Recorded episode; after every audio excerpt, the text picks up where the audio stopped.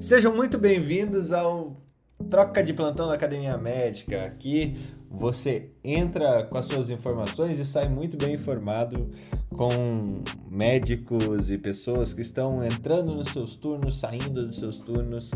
E tem muita fofoca, muita notícia do mundo das ciências médicas para compartilhar com vocês, não só das ciências médicas, também da, da politicaria nossa de cada dia, é, ou da patifaria nossa de cada dia.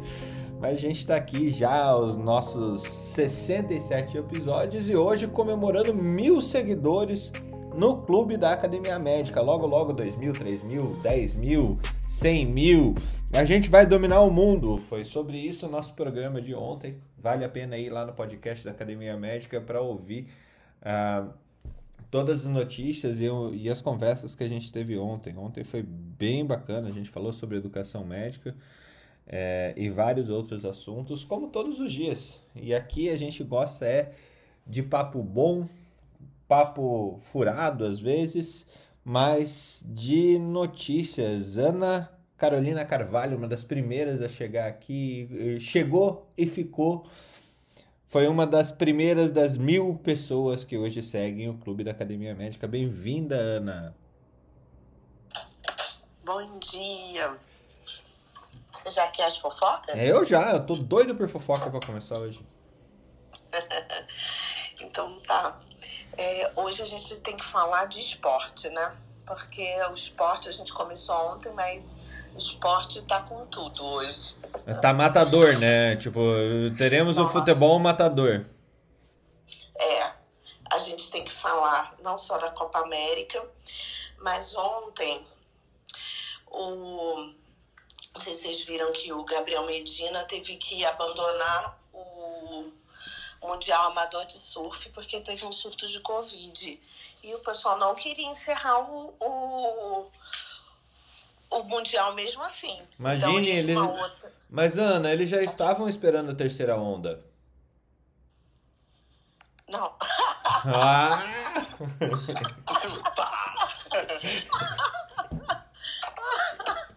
Não, e outra, o Medina é o líder, né? Então eu, você, abandonaria também. Não, é, mas deixa eu explicar. Ele não podia abandonar antes dele participar. Aí ele teve que participar para ele poder abandonar. Aí depois que eles entraram, ele e a Tatiana, essa eu não conhecia, a Tatiana Weston Webb, porque eu não acompanho, ela deve ser famosa também, mas eu não acompanho. Eles é, tinham que entrar e, e participar de uma bateria lá para poder sair, entendeu? Eles não podiam simplesmente não ir. Então eles entraram, depois que eles participaram, eles saíram.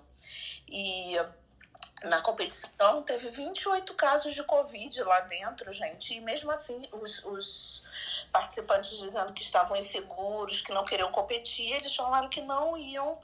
É, não iam cancelar o evento. Então tá assim agora, ninguém mais quer cancelar nada, tá uma bagunça. E a gente vendo agora a situação da Copa América aqui no Brasil, né? Querendo. Tem um testado tubarão. É. Não, eu, eu fico. Eu fico pensando nas notícias na época da. da. da, da Copa América, assim. Com, com o futebol contagiante, público morre de felicidade. Não, e assim, é né? No mata-mata, o brasileiro é bem melhor do que o argentino, né? oh, e aí, eu só queria incluir pensa... um comentário aí com o Medina que assim, como eles não foram vacinados, eles se sentiram peixes fora d'água. Nossa. é, pode ser. Cara, nossa, a gente tá, a gente tá ficando melhor, viu? É... Feliz com a gente evoluindo. e se a gente pensar, a gente vai é, rever, que nem o Felipe fala, para a gente olhar para trás na história, né? Então, na pandemia da gripe espanhola, o Brasil adiou em um ano a realização da Copa América de 1918. Nessa época era campeonato sul-americano. Então, o governo da República Velha era cientificamente mais moderno que o atual, porque naquela época já se entendia que era melhor adiar um grande evento disseminador de uma doença infecto-contagiosa. Então, para a gente ver. E também, quando a gente volta na história, a gente vê que em 1975 houve outra Copa América e que a epidemia impediu que o Brasil sediasse o evento. Então, 1975, para quem não sabe, foi o ano da grande epidemia de meningite aqui no Brasil. Então, aconteceu uma epidemia de meningite e é, foi principalmente no estado de São Paulo, né? Então o Emílio Ribas se tornou um epicentro do controle da epidemia de meningite.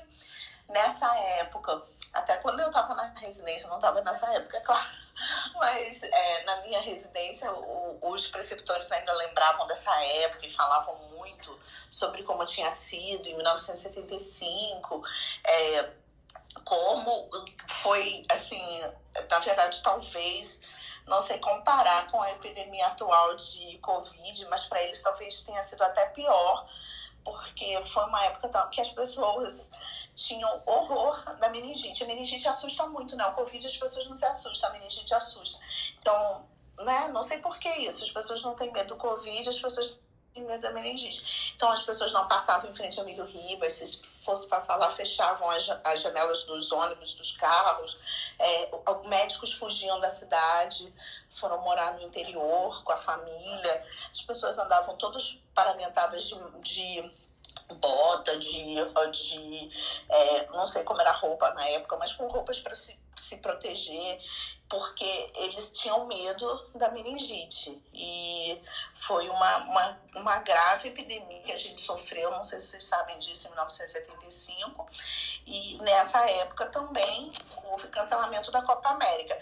Agora, por que, que a gente agora não tem medo de mais nada? Eu quero entender isso, o que, que aconteceu, que a gente agora tudo, tudo é muito fácil, ninguém vai morrer. A gente ainda teve a retirada do México, da Libertadores na H1N1, né? Por causa do surto dos infectados.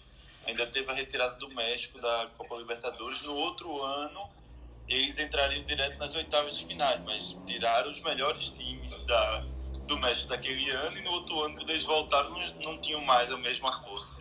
A verdade é que hoje em dia os contratos de televisão são caríssimos, né? É, então, se o, o Medina não subir lá na prancha dele se ele puder ser atacado por um tubarão, dá mais ibope. Então, tá autorizado. Agora, deixar de ir por causa de uma gripezinha não dá, né? E, e lá dentro tá lá no distanciamento social, né, dentro do mar. O problema são as festas que tem antes e depois do evento, né? É, vejam o que está acontecendo com a tenista Osaka, né? Sim. Que ela tá, ela tentou fazer um boicote com relação às, às entrevistas, mas não deu certo. Verdade, coitada, ela está sendo execrada. Eu até entendo que ela tem que falar, mas ninguém está entendendo o que ela está dizendo, né? Porque ela está dizendo que ela não consegue e todo mundo está caindo em cima dela. Depois o Thiago pode até fazer uma análise aí do perfil dela, se ele conseguir alguma coisa assim por alto. Mas ela falou: eu tenho dificuldade de falar em público, eu sou uma pessoa introvertida, eu tenho dificuldade de encontrar as palavras durante as entrevistas, isso me faz muito mal. Ela não gosta de interagir com pessoas. Ela disse que ela precisa usar fones de ouvido para poder se concentrar, senão ela não consegue jogar e que ela está tendo depressão por isso, que ela não que isso faz mal para ela. Então a gente não sei se daria para enquadrar até como ela tendo traços é, autistas, e não, não perguntar o que, que o Thiago acha aí. Mas ela disse que ela não consegue. Então a gente tem que ter empatia, né? Tem que tentar fazer de um jeito que ela consiga. Eu sei que agora é difícil que realmente para você ser um atleta de ponta hoje, você não pode ser só aquela pessoa que tem a capacidade técnica, né? Mas você é um garoto propaganda, então você tem que ter a capacidade de se expressar porque você vai vender. Então, talvez ela não possa realmente ser uma, uma atleta de ponta por isso. Mas eu tenho empatia pelo que ela está passando. O que, que, você acha, Thiago? Concordo. Uh, tem essa questão também, né, de poder ter traços, questão de, de autismo. Temos também traços também pode ser da é, ansiedade social, né? Então tem alguns onde percebe que tem uma situação de que pode ser exposto ao ridículo uh, medo de julgamento, a pessoa pode ter um certo travamento. E aí é por isso que talvez também, né, ela tenha esse, essa dificuldade por medo de ser julgado, né? É um medo, um pavor. E aí também, né, lembrando que nós estamos apenas aventando hipóteses, né? Às vezes também pode ser algo dela mesma, sem ser doença, mas dentro da psiquiatria, uma das coisas que pode explicar isso, né, seria a questão ou questão do, dos transtornos, né, do espectro autista, mas nesse caso, se eu fosse chutar, seria mais a questão de ansiedade social mesmo. Mas não, não, tá, não poderia estar perto de uma agorafobia, alguma coisa assim? Ou ansiedade social é um tipo de agorafobia? São diferentes. São diferentes. São transtornos é, ansiosos, né? Também. É, mas, só que no caso dela, ela, ela pratica, né? Ela. O problema é, dela é conversar com os outros, não é estar é disposta, conversar, né? É. Tipo assim, aquilo que ela faz, né? Estando ali no público, ok. Mas se ela está sentindo que é, tem algumas situações que pode ser é, exposto ao ridículo, né? De socialização, essa questão com o outro, se isso for algo constante, né? Aí pode se aventar a hipótese da ansiedade social. Porque o da agrofobia seria o lugar mesmo, entendeu? A pessoa teria pavor daquele lugar. Mas parece que é a questão da comunicação dela. Aí eu gostaria de salientar que, assim, uh, eu acho que quando a gente está no mundo comercial, quem tem que fazer valer a voz dela junto é o próprio consumidor das marcas esportivas.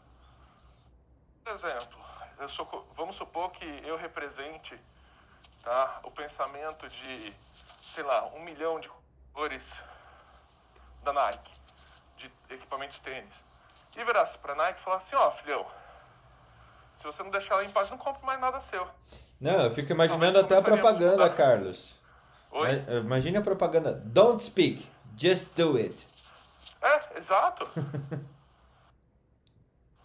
e aí com o fundo musical do No Doubt, né? Don't speak! Mas parece que as pessoas apoiaram a iniciativa lá do, de Roland Garros e, e não gostaram dela não falar. Acharam que ela estava sendo uma pessoa desagradável. Da mesma maneira que as pessoas tratam pessoas que são assim no mundo, né? Então, ninguém tem essa compreensão.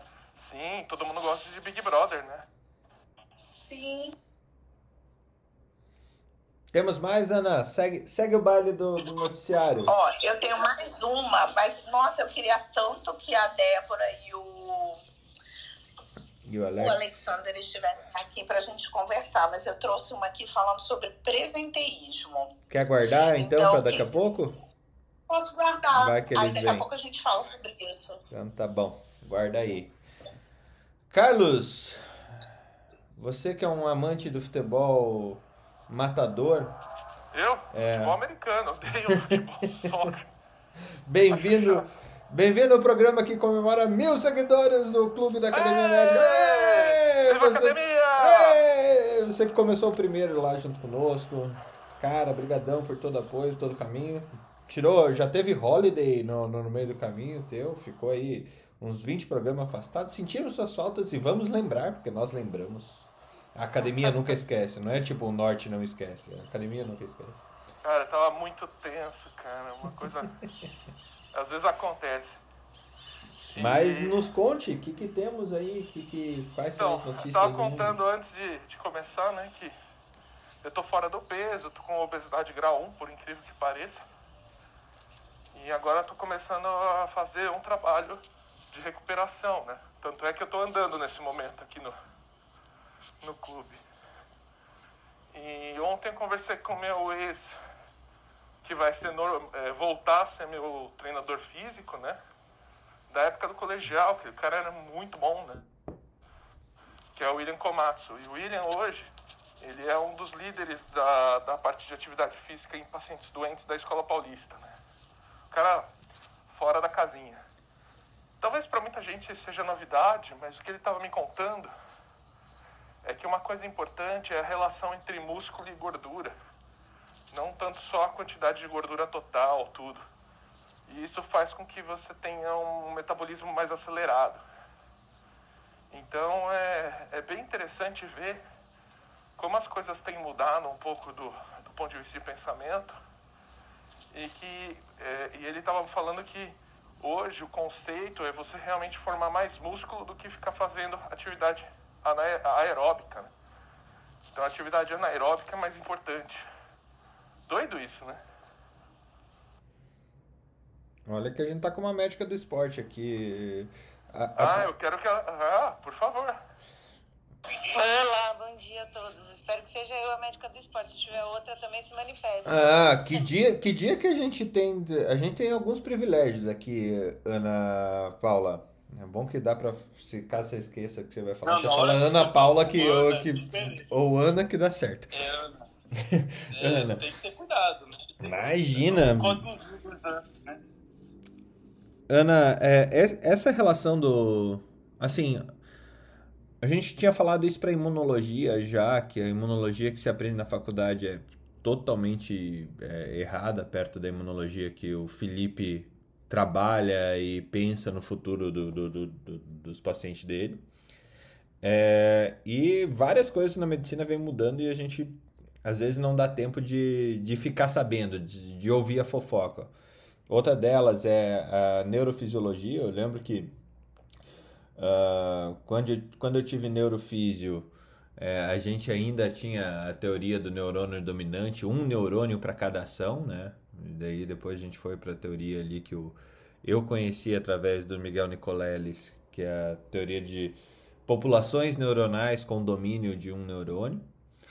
É, para quem não conhece, o Nicoleles é o cara que, que lidera a pesquisa de exoesqueleto humano com interface cérebro-máquina no mundo brasileiro, que está na Duke University e tem uma, um centro de estudos em Natal, Éder Lili Safra. E para mim já, já foi uma mudança de, de neurofisiologia. E aí a gente entra nessa fisiologia e feedbacks e correlação entre é, tecidos adiposos e músculo e neurotransmissores assim, de uma forma simples e rápida, é, essa questão que o Carlos trouxe de, desse balanço é, músculo e adipócitos, como que é isso?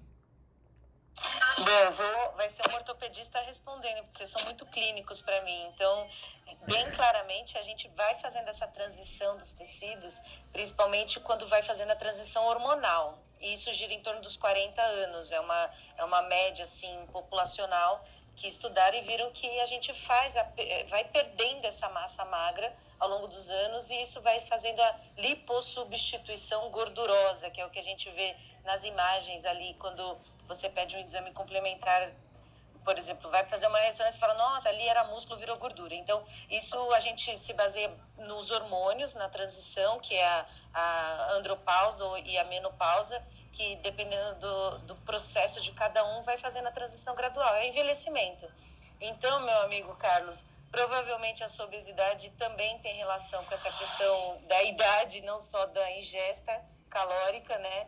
E a ideia é você fazer também a suplementação, não só a prática esportiva como forma de, de queima e, e gasto, porque você vai queimar a sua gordura, junto com isso a massa também. A ideia é fazer a suplementação concomitante junto com exercício resistido, não só o aeróbico. Lá, você fazendo a sua caminhada e o exercício para queima de gordura, você não transforma a massa magra de novo em, em, ativa, né? Você não consegue fazer aquela quebra dos miócitos e você estimular. Então, precisa fazer um exercício resistido com suplementação para essa massa voltar. Não sei se era isso que você perguntou, Fernando. Era mais ou menos isso? Na verdade, eu juntei um monte. Na verdade, eu juntei um monte de conhecimento solto esperando que você juntasse. Obrigado, Ana. tá bom. Jamil, tá com o microfone aberto? Quer colaborar?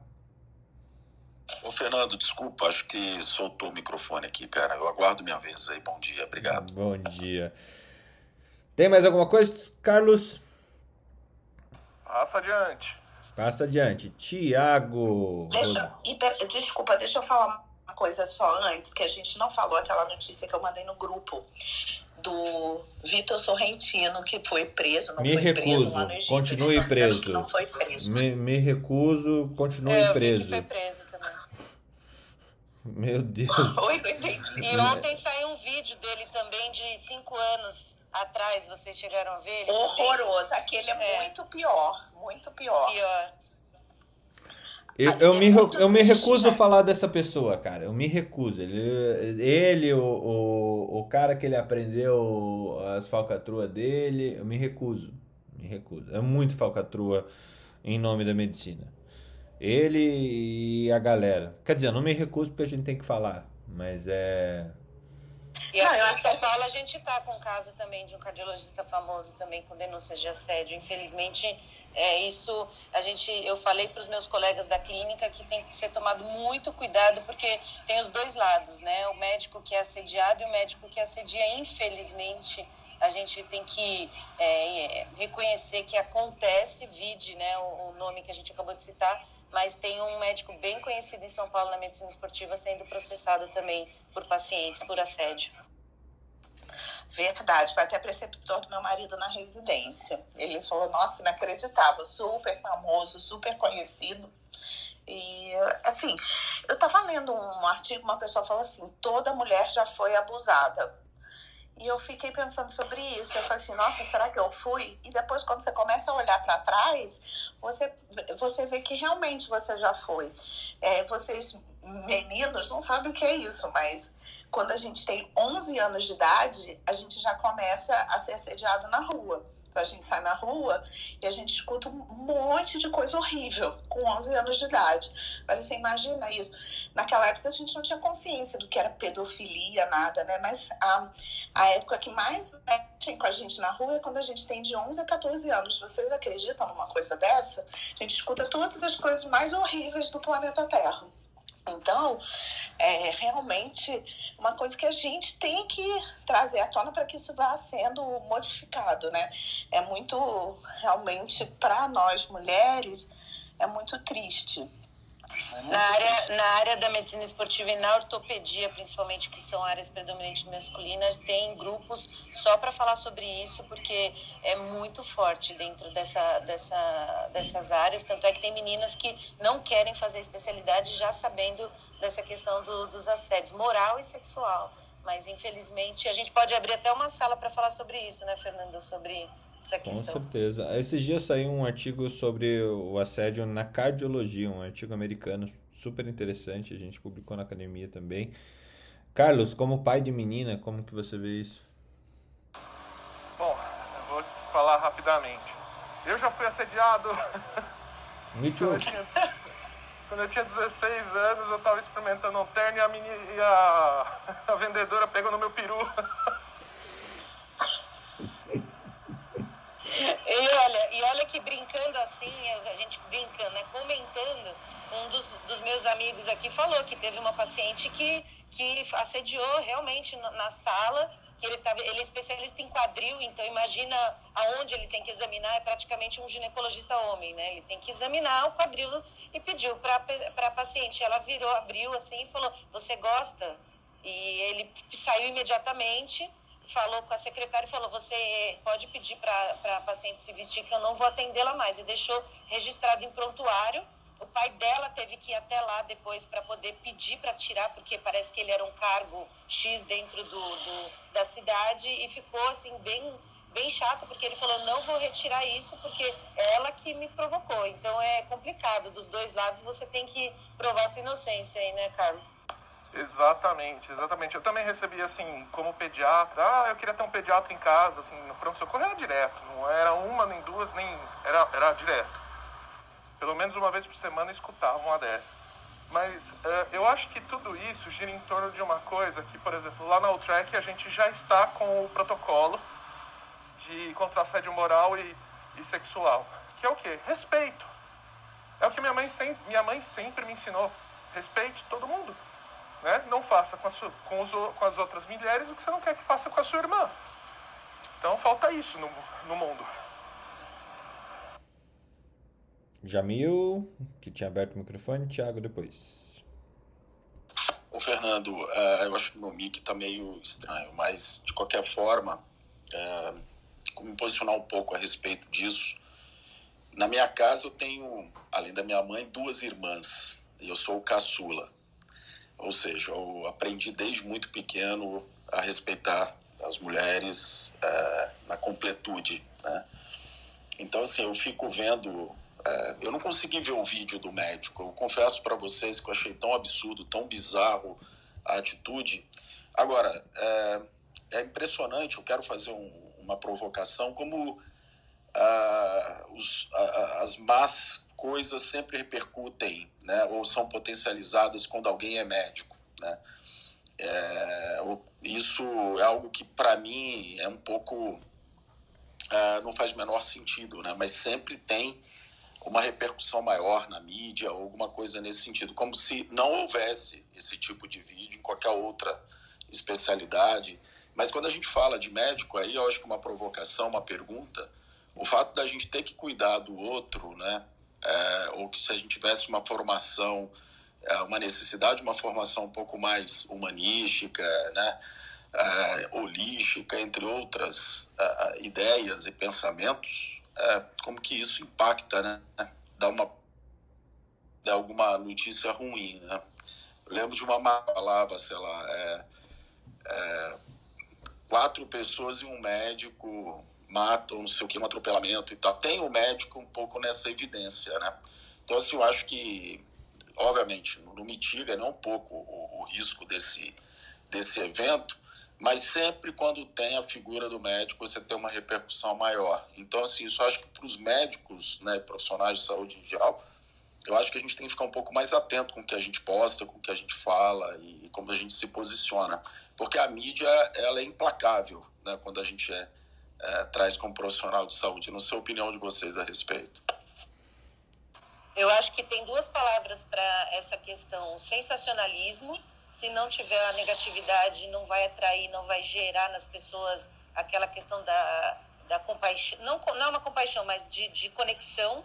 Então, é, eles precisam do sensacionalismo. E o segundo é que acho que a carreira médica é, é esperado uma, uma higiene assim de todos os aspectos, né? Ético, uma, uma pessoa branca, né? Então, eu acredito que dentro da sociedade a nossa imagem ela é realmente é, acima né, de, de, qualquer outra expectativa. Então, quando acontece isso, realmente é, é, um, é um, alarme. Para mim, é, a gente realmente tem essa questão de ser uma, uma pessoa mais idônea, até é, entre as classes eu, eu, acredito que o médico realmente ele tem que se portar de uma forma muito mais educada. Então, não é esperado esse tipo de atitude acima do médico. Mas, em contraponto, tem essa questão do sensacionalismo também. Então, é uma dubialidade ali que fica, mas acho que é por isso que tem esse destaque. A gente só tem que tomar cuidado, Ana, para não colocar como idoneidade ser uma pessoa branca, porque Exatamente. alguém pode entender. ah, isso, isso foi. É, é, isso, é, ele. É, nossa, nem vou falar. É, não tem comentário.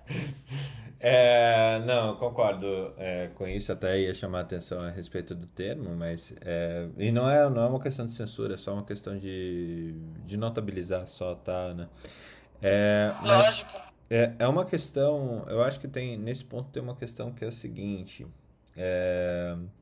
Até então éramos poucos frente à sociedade e além de sermos poucos frente, frente à sociedade brasileira, de 200 milhões de pessoas, eram, éramos menos que 500 mil, ou seja, éramos raros, o médico ele lida com as pessoas no seu pior momento de vida.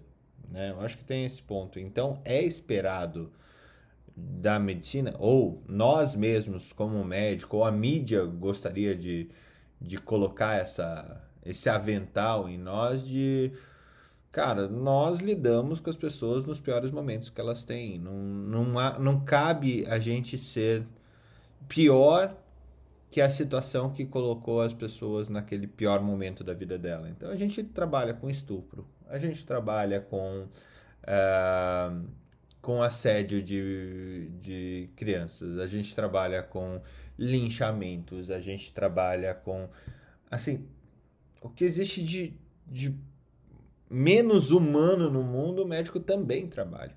e com o que existe de mais humano ele também trabalha. Então é esperado do médico, sim, um, uma, uma blindagem moral que obviamente ele não tem. Uh, o, o, o, fato de todos nós sermos humanos é, é, estabelece que nós erramos. O que a gente tem que buscar como classe daí é realmente que maus exemplos não continuem se propagando. A gente não pode esperar que o chefe da cardiologia de hospital, não sei o que lá, é, tenha um monte de, de residente do sexo feminino e as trate como lixo. Isso não é possível. É, então, como que a gente, como classe, ainda deixa isso acontecer? Porque isso acaba maculando a, a medicina como um todo.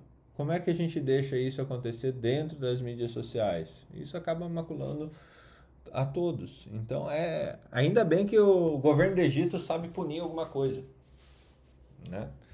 Mas pena que não é. é mas o Egito né? também está. Né? Perdão, pode falar. Na, não, eu digo, na Nigéria pelo menos eles arrancam o braço, né? Na, no Egito não, infelizmente eles são mais civilizados, mas é, a gente fala disso, mas como isso é frequente no ambiente da universidade, como isso é frequente no ambiente do trabalho, né? Nas escolas. Né? Então você tem um rito de passagem que é monstruoso, né? Porque mudam-se os personagens, mas a história é a mesma, né? E, e a gente já, já fez conversa em off assim de como é, é complicado, por exemplo, o, o, meio universitário em si, né? Sobre, velado sobre a história da faculdade, né? Você tem a, aquele véu ali, mas não libera para você fazer tudo que quer, né? Tava pensando aqui, ouvindo vocês, acho que a palavra que eu consegui escutar era decoro, né?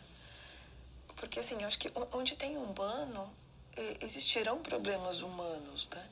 É, onde tem humano existirá briga por poder, onde tem humano existirá. Ah, bom, acho que poder resolve quase tudo do que a gente está falando, né? Seja na vida acadêmica, seja no assédio, de qual ordem ele for, né? Então, assim, eu acho que a gente tem que começar a pensar um pouco mais em decoro. A sociedade está adoecida, né? A sociedade perdeu um... E sem ser a tiazona nesse sentido, mas a sociedade, de maneira geral, perdeu valores, né? Então, quando um ser humano, independente da profissão dele, acha que ele pode assediar, é, vamos entender que esse ser humano provavelmente ele tem valores bem equivocados e ele perdeu valores. E por acaso esse cidadão é médico. E aí ele tem um problema que é humano, né? E aí esse problema dele vai, vai esbarrar na medicina também. Então, assim, não estou defendendo de maneira alguma, mas talvez o problema desse cidadão seja além da medicina, né? Ele é um problema humano de inadequação. Eu queria complementar o senhor que você falou, é muito real, né? Então, só para agregar um pouquinho, né? Essa questão do poder, eu acho que é uma é uma tônica nessas relações, né, de abuso, seja moral, enfim, e sexual, né? Então, já que vocês estão falando aí de abusos, né? Eu, eu já fui a, abusado moralmente, talvez no, no, no hospital, maior hospital da América Latina, quando eu estava saindo de um plantão e chegou um, um, um eu era uh, um nível avançado, chegou um, um, médico muito mais avançado do que eu no posto e virou para mim e falou: Senta aí que eu preciso conversar contigo. Falei: Olha, eu tenho que sair, enfim, eu tenho uns lá 15, 20 minutos, vamos bater um papo. E ele vira para mim e fala de um questionamento, de uma, um posicionamento numa reunião.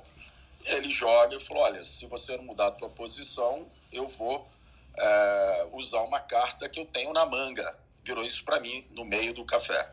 E aí, na hora, eu falei: olha, isso aqui é um abuso moral. Eu não converso com você sem a presença de uma terceira pessoa. A primeira pessoa que entrou nesse café era um fisioterapeuta, que era chefe. Falei: ó, fica aqui que eu tô sendo abusado moralmente. E eu anunciei na frente de todo mundo. Dali, logicamente, a gente foi para a gerência daquele, daquele, daquela, daquele departamento. E dali, obviamente, a gente foi, eu fui para as instâncias superiores e, E foi um dos motivos, inclusive, de eu ter saído, né? Por opção minha, porque de fato eu vi que não ia dar absolutamente nada, mas isso tudo está registrado. Então, assim, é, independentemente né, da, da, do gênero, independentemente de qualquer questão sexual, o abuso moral ele ocorre em qualquer setor, eu acho que o tempo inteiro, mas a gente tem que denunciar a hora que ele ocorre. Isso é uma coisa que eu aprendi. Então fica uma dica aqui. É, e sempre envolvo uma terceira pessoa, falo, a partir de agora eu não converso sem, sem outra pessoa aqui nesse, nesse recinto. E a gente tem que parar de ter medo das coisas. Isso, graças a Deus, é uma coisa que eu não tenho é medo, né? Eu até brinco, vamos comprar medo porque a gente não tem. Mas eu acho que fica uma dica aqui de como lidar com relação a esse tipo de situação. E lógico, o hospital me pediu milhões de desculpas, e-mails e etc. Enfim, eu acabei é, depois falar, não vai, não vai levar em nada e eu vou deixar isso quieto porque eu vou ferrar a vida desse cara, enfim, fica com um pouco de pena, inclusive. E aí, por opção, também não levei para frente. Mas é assim que ocorre. Eu acho que tem que deixar claro essa questão do poder aí, Úrsula, que você falou é, eu acho que isso é muito importante. E também da questão do ser humano, né? Que aí, enfim, tem uma miríade de, de, de problemas que não tem nem como colocar aqui no Clubhouse. Não, eu acho que você tá certo, Jamil. Só que às vezes não, a pessoa não consegue e a pessoa tem medo também porque ela vê os resultados. Vocês viram há um tempo atrás aí uma policial, uma soldada, ela é, ela teve que delatar lá o, o comandante do batalhão que estava assediando ela sexualmente e de forma muito ostensiva. E aí ela delatou, foi na mídia, falou, falou, falou o que aconteceu. Começaram a pressionar ela, para ela pedir exoneração, ela teve que sair. E aí ela falou que ela, se ela soubesse que seria tão ruim, ela nunca teria delatado. Olha que triste a gente viver nesse mundo, né?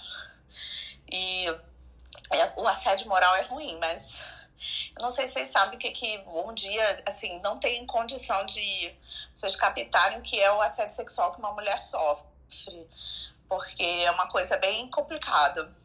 E uma vez, assim, isso que você estava contando essa história, eu estava fazendo uma prova de anatomia no anatômico, sozinha com o professor. O professor veio segurar no meu braço e colocou a mão no meu peito que você está com medo, fazendo prova, uma matéria que você acha que é difícil, que Caramba. você não vai passar, você não sabe nem o que, que você está fazendo ali, você é muito novo, você fica totalmente sem ação no momento. Você faz assim: o que, que eu vou fazer agora? De onde para onde eu fujo? O que, que eu vou fazer? Então, assim, é uma coisa bem. A pessoa, a, é, é difícil resolver a situação às vezes. Eu não sei se Nossa, você compartilha. Muito, é, é não ter ideia do que fazer. Ah, você, você, demora uns instantes para entender o que está acontecendo. Sim, você fica meio. É. Você não sabe o, o que está acontecendo, você não esperava aquilo, então você fica: o que, que eu faço?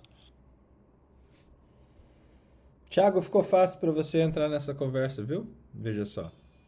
Eu ia ver com uma notícia muito mais simples. Covid causou uma, é, trauma em massa e piorou a, a, saúde mental globalmente. Mas eu acho que você tem uma coisa mais difícil de resolver, que, que aqui é assédios e abusos no âmbito médico e o que, que isso provoca na nossa na nossa no desenvolvimento da, da carreira ou das pessoas, né?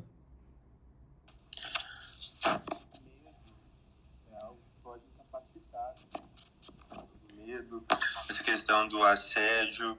a gente sabe que para desenvolver transtornos mentais, a gente não basta somente ter predisposição genética, questões neurobiológicas, mas tem que ter um fator também estressor, né? E sabemos que esse meio, ele também ele auxilia nisso. Então, todas as vezes que a gente tem nessa questão de, de abuso, essa questão de assédio, isso pode desencadear transtornos mentais, tá? Principalmente que às vezes isso não é uma vez ou outra, né? Então tem pessoas que permanecem nesse sofrimento, nesse ambiente dia após dia. Então acho que a gente tem que rever isso. É uma questão também cultural, né? No sentido às vezes a gente não, eu vou é, segurar as pontas, não vou denunciar, ou então joga para um ser maior a correlação, né? Não, Deus está vendo e o dia vai, vai vingar por mim. Mas eu acho que uh, tem que ter essa postura, às vezes, igual que o Jamil disse, com relação a gente diminuir essas questões né, do, do medo e poder enfrentar, porque o malefício que isso traz para o organismo com relação a você segurar algumas questões e sofrer é muito maior, né? Mas confesso que realmente é uma questão muito complicada e que a gente acaba compreendendo porque cada situação, ainda mais nós, seres humanos, que estão bem complexos, né? Então, às vezes, tem alguns que têm uma questão de uma timidez, tem outros que, às vezes, são uh, valentes até demais e pode ter resultados positivos, mas também pode ter seus negativos. Então, por isso que essa questão da gente uh, discutir mais sobre esses assuntos, uh, eu acho que isso vai ser de grande monta, Fernando, para a gente poder uh, estar mais conscientes dos nossos direitos e como enfrentar esses desafios do dia a dia. Perfeito. É, transtorno de estresse pós-traumático, gente. Só. Quem que falou? Era eu, Fernando, mas. Eu já, já vai, já vai, Alex. Essa, essa questão do transtorno de estresse pós-traumático, assim. É, primeiro que 90% das pessoas têm algum nível de transtorno de estresse pós-traumático. Todo mundo passou por alguma coisa que marcou para o resto da vida.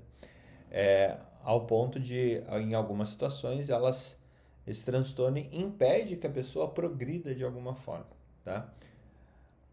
A porcaria aqui que o tratamento para isso é ruim pra caramba. A gente não, assim, uh, o que eu vi, assim, são, são terapias e mais terapias, medicação ainda de, de, de resultados não consistentes, é, e, e várias coisas novas ainda sem sol, é, solidez científica ainda, né, Tiago? Então, é, aqui mais uma vez, como sociedade, talvez é, é a gente realmente tratar, é, buscar maneiras de evitar que essas marcas fiquem. Eu acho que as mulheres, em geral, elas têm muito para falar a respeito do, do Me Too, né? Eu acho que todos que vocês estão ouvindo e não falaram, ou todos nós aqui conseguem lembrar, pelo menos das, das mulheres, elas conseguem lembrar de pelo menos algum momento que elas foram assediadas sexualmente. E todos nós temos momentos de assédio na vida que a gente só escolhe se fala sobre eles ou não. É, então é uma coisa que fica. Alex? Oi, Fernando, tudo bem? Bom dia, pessoal. É, eu vou tentar trazer um pouco da, nossa vivência aí é, como médico do trabalho, porque a gente está acostumado a ver isso né, constantemente, né? Poderia ter, é, se for falar bem, eu acho que centenas de histórias entre as pessoas, é, funcionários e tudo mais, que a gente é, teve essa vivência no ambiente de trabalho. É, e às vezes, e, e, assim, eu acho que é importante o que o, o, que o Tiago trouxe, que é, até mesmo no, no Brasil, para a gente entender que, que o assédio, normalmente, ele não é uma, um evento único, né? ele é um evento contínuo. Né? Tanto moral quanto sexual, a gente está falando de. É claro que a gente vai se sentir prejudicado de uma forma é, quando é um evento único, mas às vezes existe uma situação de hierarquia, de poder, é, e que é muito difícil você, você sair. No contexto médico, eu vou dizer até mais fácil, né? Fora os ambientes onde você está numa residência, onde você sofreu tanto para chegar lá e de repente como é que você sai. Mas no ambiente médico, o médico sempre ele sabe que ele tem oportunidades fora daquele contexto. Então, normalmente ele acaba optando para uma outra condição. Mas o trabalhador em geral, o, ele às vezes ele depende do, da remuneração por uma questão de família e tudo mais, e ele aceita certas condições. E a gente vê isso com uma certa constância. É, como que, que você consegue identificar alguns ambientes que você pode estar mais protegido com relação a isso, né? É, o primeiro a gente tem que saber o que, que é o que, que é o assédio para isso, para identificar exatamente o que, que, seria um assédio. Você tem é, que eu sempre usei, tinham duas cartilhas muito importantes. Do ponto de vista de médico, a gente pode usar a cartilha do, do CREMESP aqui de assédio moral, que ela é sensacional é, para orientar médicos e serve para trabalhadores também, tá? E a outra é a cartilha do Ministério Público do Trabalho. Então são duas cartilhas que orientam a gente primeiro a saber é, o que, que é e o que não é. é, é segundo, se às vezes a gente não está num contexto de, de, que a gente tem essa, esse canal de denúncia, né? Ou se tem esse canal de denúncia, ele é apenas um canal explícito, que de fato não toma providências ou não se resolve, tá? Eu vi e eu vejo isso porque eu conheço as histórias às vezes de bastidores de outras empresas e, e é muito interessante quando isso acaba sendo algo mais do que explícito. Muitos canais de ouvidoria, é, de compliance, eles não fazem o processo de investigação é, de forma correta, é, ou seja, eles são mais fachados. Eu tenho um canal para fazer isso e ele é pouco resolutivo, né? Ou até mesmo a questão da evidência, a questão de poder nesse processo. E tem uma série americana que é sensacional, The Morning Show, que é uh, da, lá na Apple TV, que conta um pouco desse processo, né? É, a série inteira e, e realmente é, é, é, uma série assim é, fantástica. E aí falando desse do, dentro do, ambiente corporativo, às vezes o canal ele não é efetivo, as pessoas já já já, já caem em descrédito, né? E a, a, empresa dentro do ambiente corporativo a gente vê a, as soluções sendo criadas só para inglês ver, né? É, é muito comum. É, eu vou, desculpa até o termo, porque também é preconceituoso, né? Mas só para é, só, só de fachada, só explícito. Então você cria um canal que serve para investigar esses processos, mas que de fato não resolve nada. E como eu falei, já vi casos de empresas que faz, cria o canal só para dizer que tem o canal, né? É, às vezes porque tem até ajuste de condutas de, de Ministério Público ou saem é, justamente aqueles que mal que fazem muito mal criam um cargo né chief chief of wellness né o chief of uh, ah, para cuidar dessas dessas questões mas que de fato as transformações elas não não ocorrem né é, de fato na, na sua vivência bem é, não vou me delongar aqui mas é, a gente tem muitos casos. É porque quando a gente. O que me vem na cabeça são essas histórias, né? E aí eu fico com um certo receio da gente comentar algumas delas.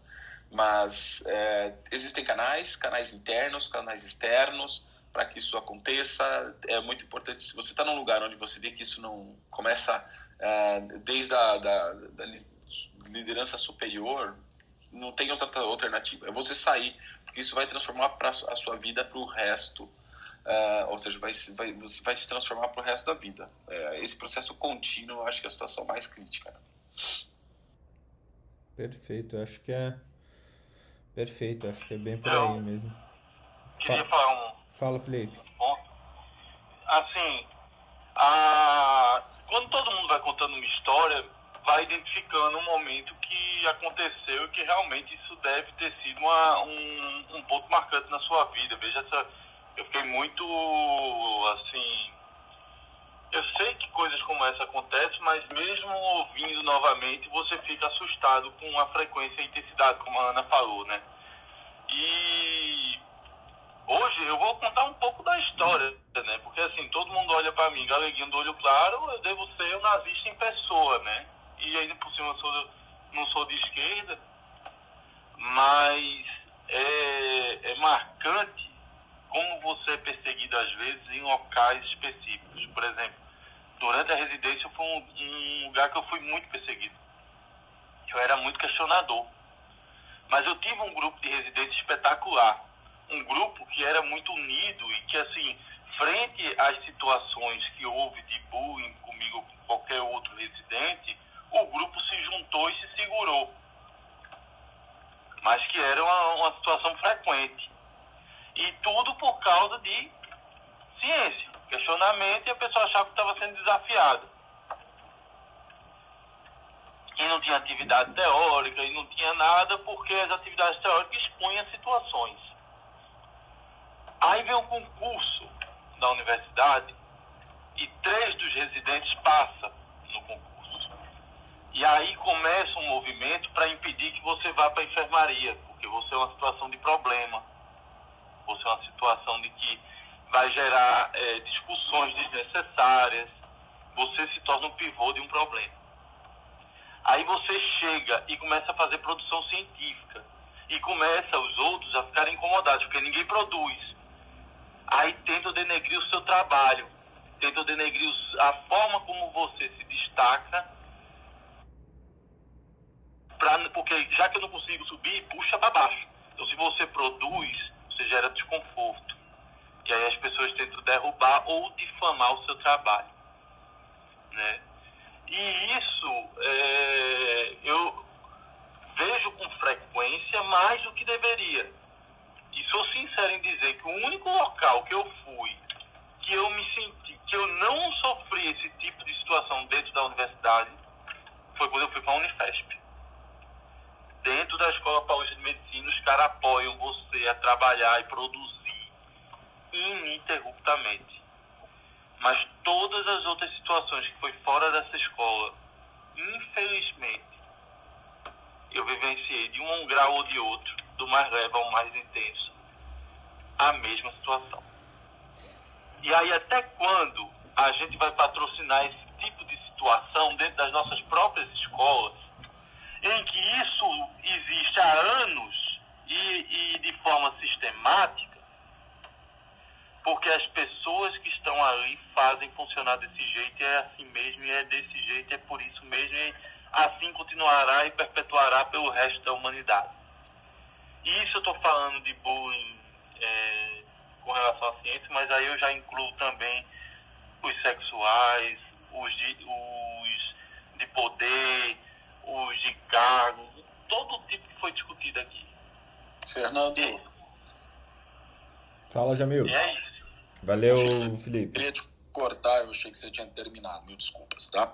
Pode falar. O que, eu, o que é interessante, um ponto que o, que o Proasca está trazendo, né, o Felipe, é uma coisa que, a, a, a, como é tênue a linha né, do que é um bullying, do que é um assédio, né, como é, é, é o, o, que é um, um grau excessivo de competitividade né? Porque, assim, quando ele conta a história dele, eu fiquei pensando, pô, mas isso é um ambiente corporativo, isso é um ambiente competitivo. É, você vê o tempo inteiro, né? Puxar o tapete, né, Felipe? Isso você vê, você vê o tempo inteiro, né? No ambiente corporativo e por aí vai. É, mas eu acho que o ponto importante é, é quem sente. Então, quando ele conta, eu fiquei me perguntando o que, que de fato era na, na minha interpretação. Mas o que eu penso pouco importa. O que importa é o que ele sente, o que ele passou. Então, a interpretação de um abuso, é, né, independentemente de qual seja, tá? vamos falar no sentido genérico, é de quem sofre e não de quem executa. Então, eu acho que isso é um ponto importante, porque por mais que a pessoa conte para você uma história, seja qual for, e que você fala, ah, mas isso é normal, isso acontece no dia a dia.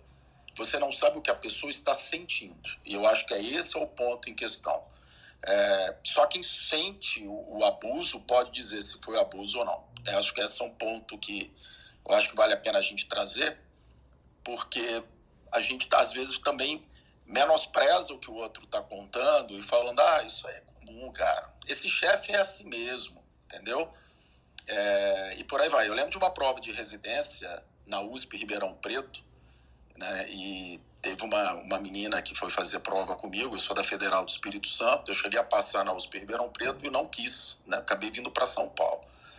E ela saiu chorando da prova de residência. Aí eu, poxa, muito preocupado, né? Também eu ia fazer a prova na sequência, né? Uma prova prática da USP de Ribeirão, que por sinal é um lugar maravilhoso, enfim, lugar lindo. E aí eu perguntei, ela era da Federal do Espírito Santo, né? Ela falou, ela era loira naquela época, né? Não sei como ela está agora. E uma pergunta foi se ela sabia dançar o tchan. Eram três professores numa bancada, sendo uma ah, mulher caralho, e né? dois homens. E ela saiu chorando. Ou seja, é, independentemente, você fala, ah, mas a prova da USP, quem nunca ouviu isso? A prova daquele local A é assim mesmo. Cara, isso não é normal. Não é normal. E quem sofre o abuso é que pode dizer se foi abusado ou não. Entendeu? Então, assim, eu acho que a gente tem que parar também de falar isso é normal, isso é comum, aquele chefe é assim, aquele. Denunciem. Eu acho que hoje temos vários canais, e aí o, o, o, foi falado aqui, o Alexander, muito bem. Mesmo que não dê em nada, vocês têm que denunciar. Porque em algum momento isso vai dar. Em algum momento vai entrar uma pessoa lá que esse Chief of Wellness e, e etc., que vai falar, não, isso é esse cara tem cinco denúncias aqui de abuso moral, abuso sexual, vamos tirar. É, e a gente não tem medo, é, e isso acho que fica uma, uma dica aqui para as pessoas. Eu acho que essa, essa é um ponto que eu queria trazer. É aquela coisa, ah. né? O agredido nunca esquece, né, Jamil? O agressor esquece, o agredido não. É, uma dica que eu, que eu sempre dava, porque é, no ambiente de trabalho a gente vê isso de forma muito comum. E conforme a gente vai crescendo, vai, vai ascendendo no nível de hierarquia, isso mais, mais sutil, com maior sutileza, com maior. É, de, é, como é que eu vou dizer? Com mais requinte esse processo acontece. Né? É, quando você vai no nível hierárquico mais baixo, você isso de forma, vê isso de forma mais grosseira, mais, mais, mais rude, mas você encontra em qualquer nível, de qualquer forma, né? E a gente, ah, para separar, eu sempre indicava para os meus alunos, é, tem um livro da, do Harvard Business uh, Review que chama Lidando com a Política na Empresa, né? Ele mostra, né, dentro do livro, cada capítulo, algumas situações onde você pode enfrentar, que eu diria assim, que é justamente com, com as que acontecem essas situações no trabalho de dificuldade, justamente por é, privilegiando-se de forma recorrente colegas, etc., é, como, como sair de certas situações. E é claro que nem todos dá certo, porque existe uma questão de, de relação de poder e que fica difícil, mas é uma forma de você lidar. Das denúncias hoje, na, nas áreas de compliance, de assédio, existe é, inúmeras é, é muito comum denúncias de assédios é, que são, é, como é que eu vou dizer, é, falsas, que não, de fato não são, é,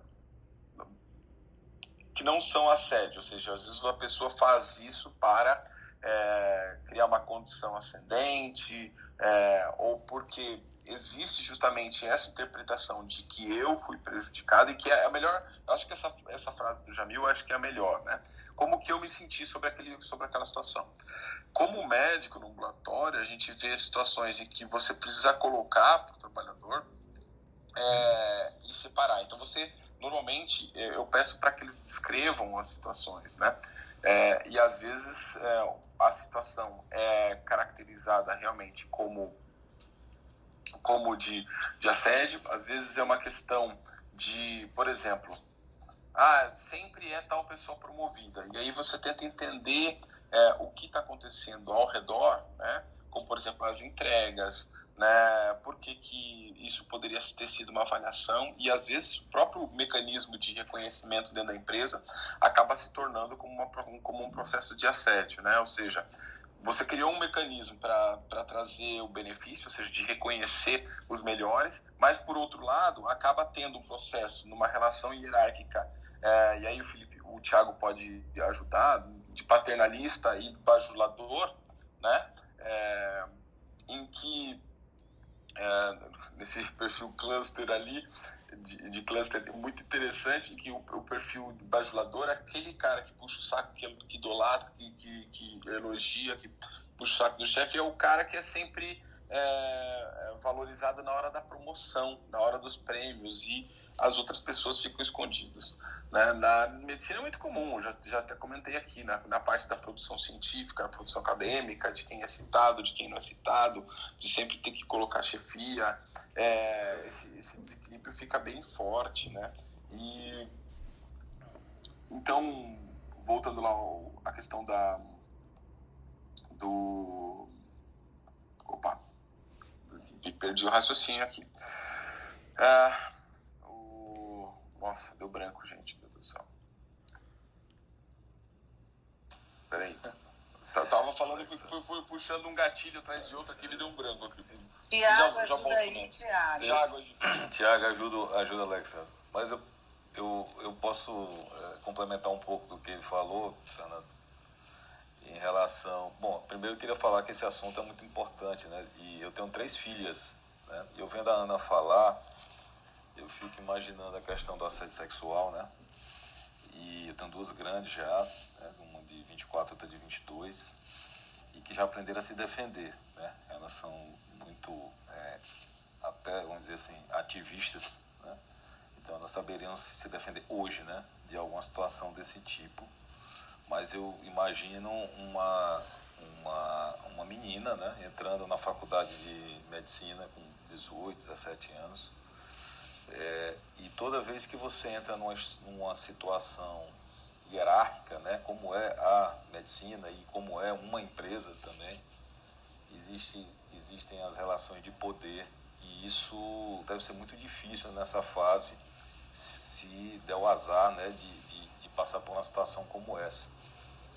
É, e eu fico pensando é como é que eu ensino para minha mais nova de 8 anos como a se defender disso no mundo de hoje.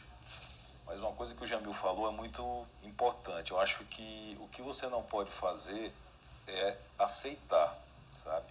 Porque você vai, se você denuncia, fala com alguém, é, fala com alguma pessoa superior, mesmo ou mesmo familiar, em algum momento as coisas mudam, muda a regra, muda, é, é, muda a lei, muda alguma coisa que aquela, aquela situação vai ser é, descoberta e encerrada.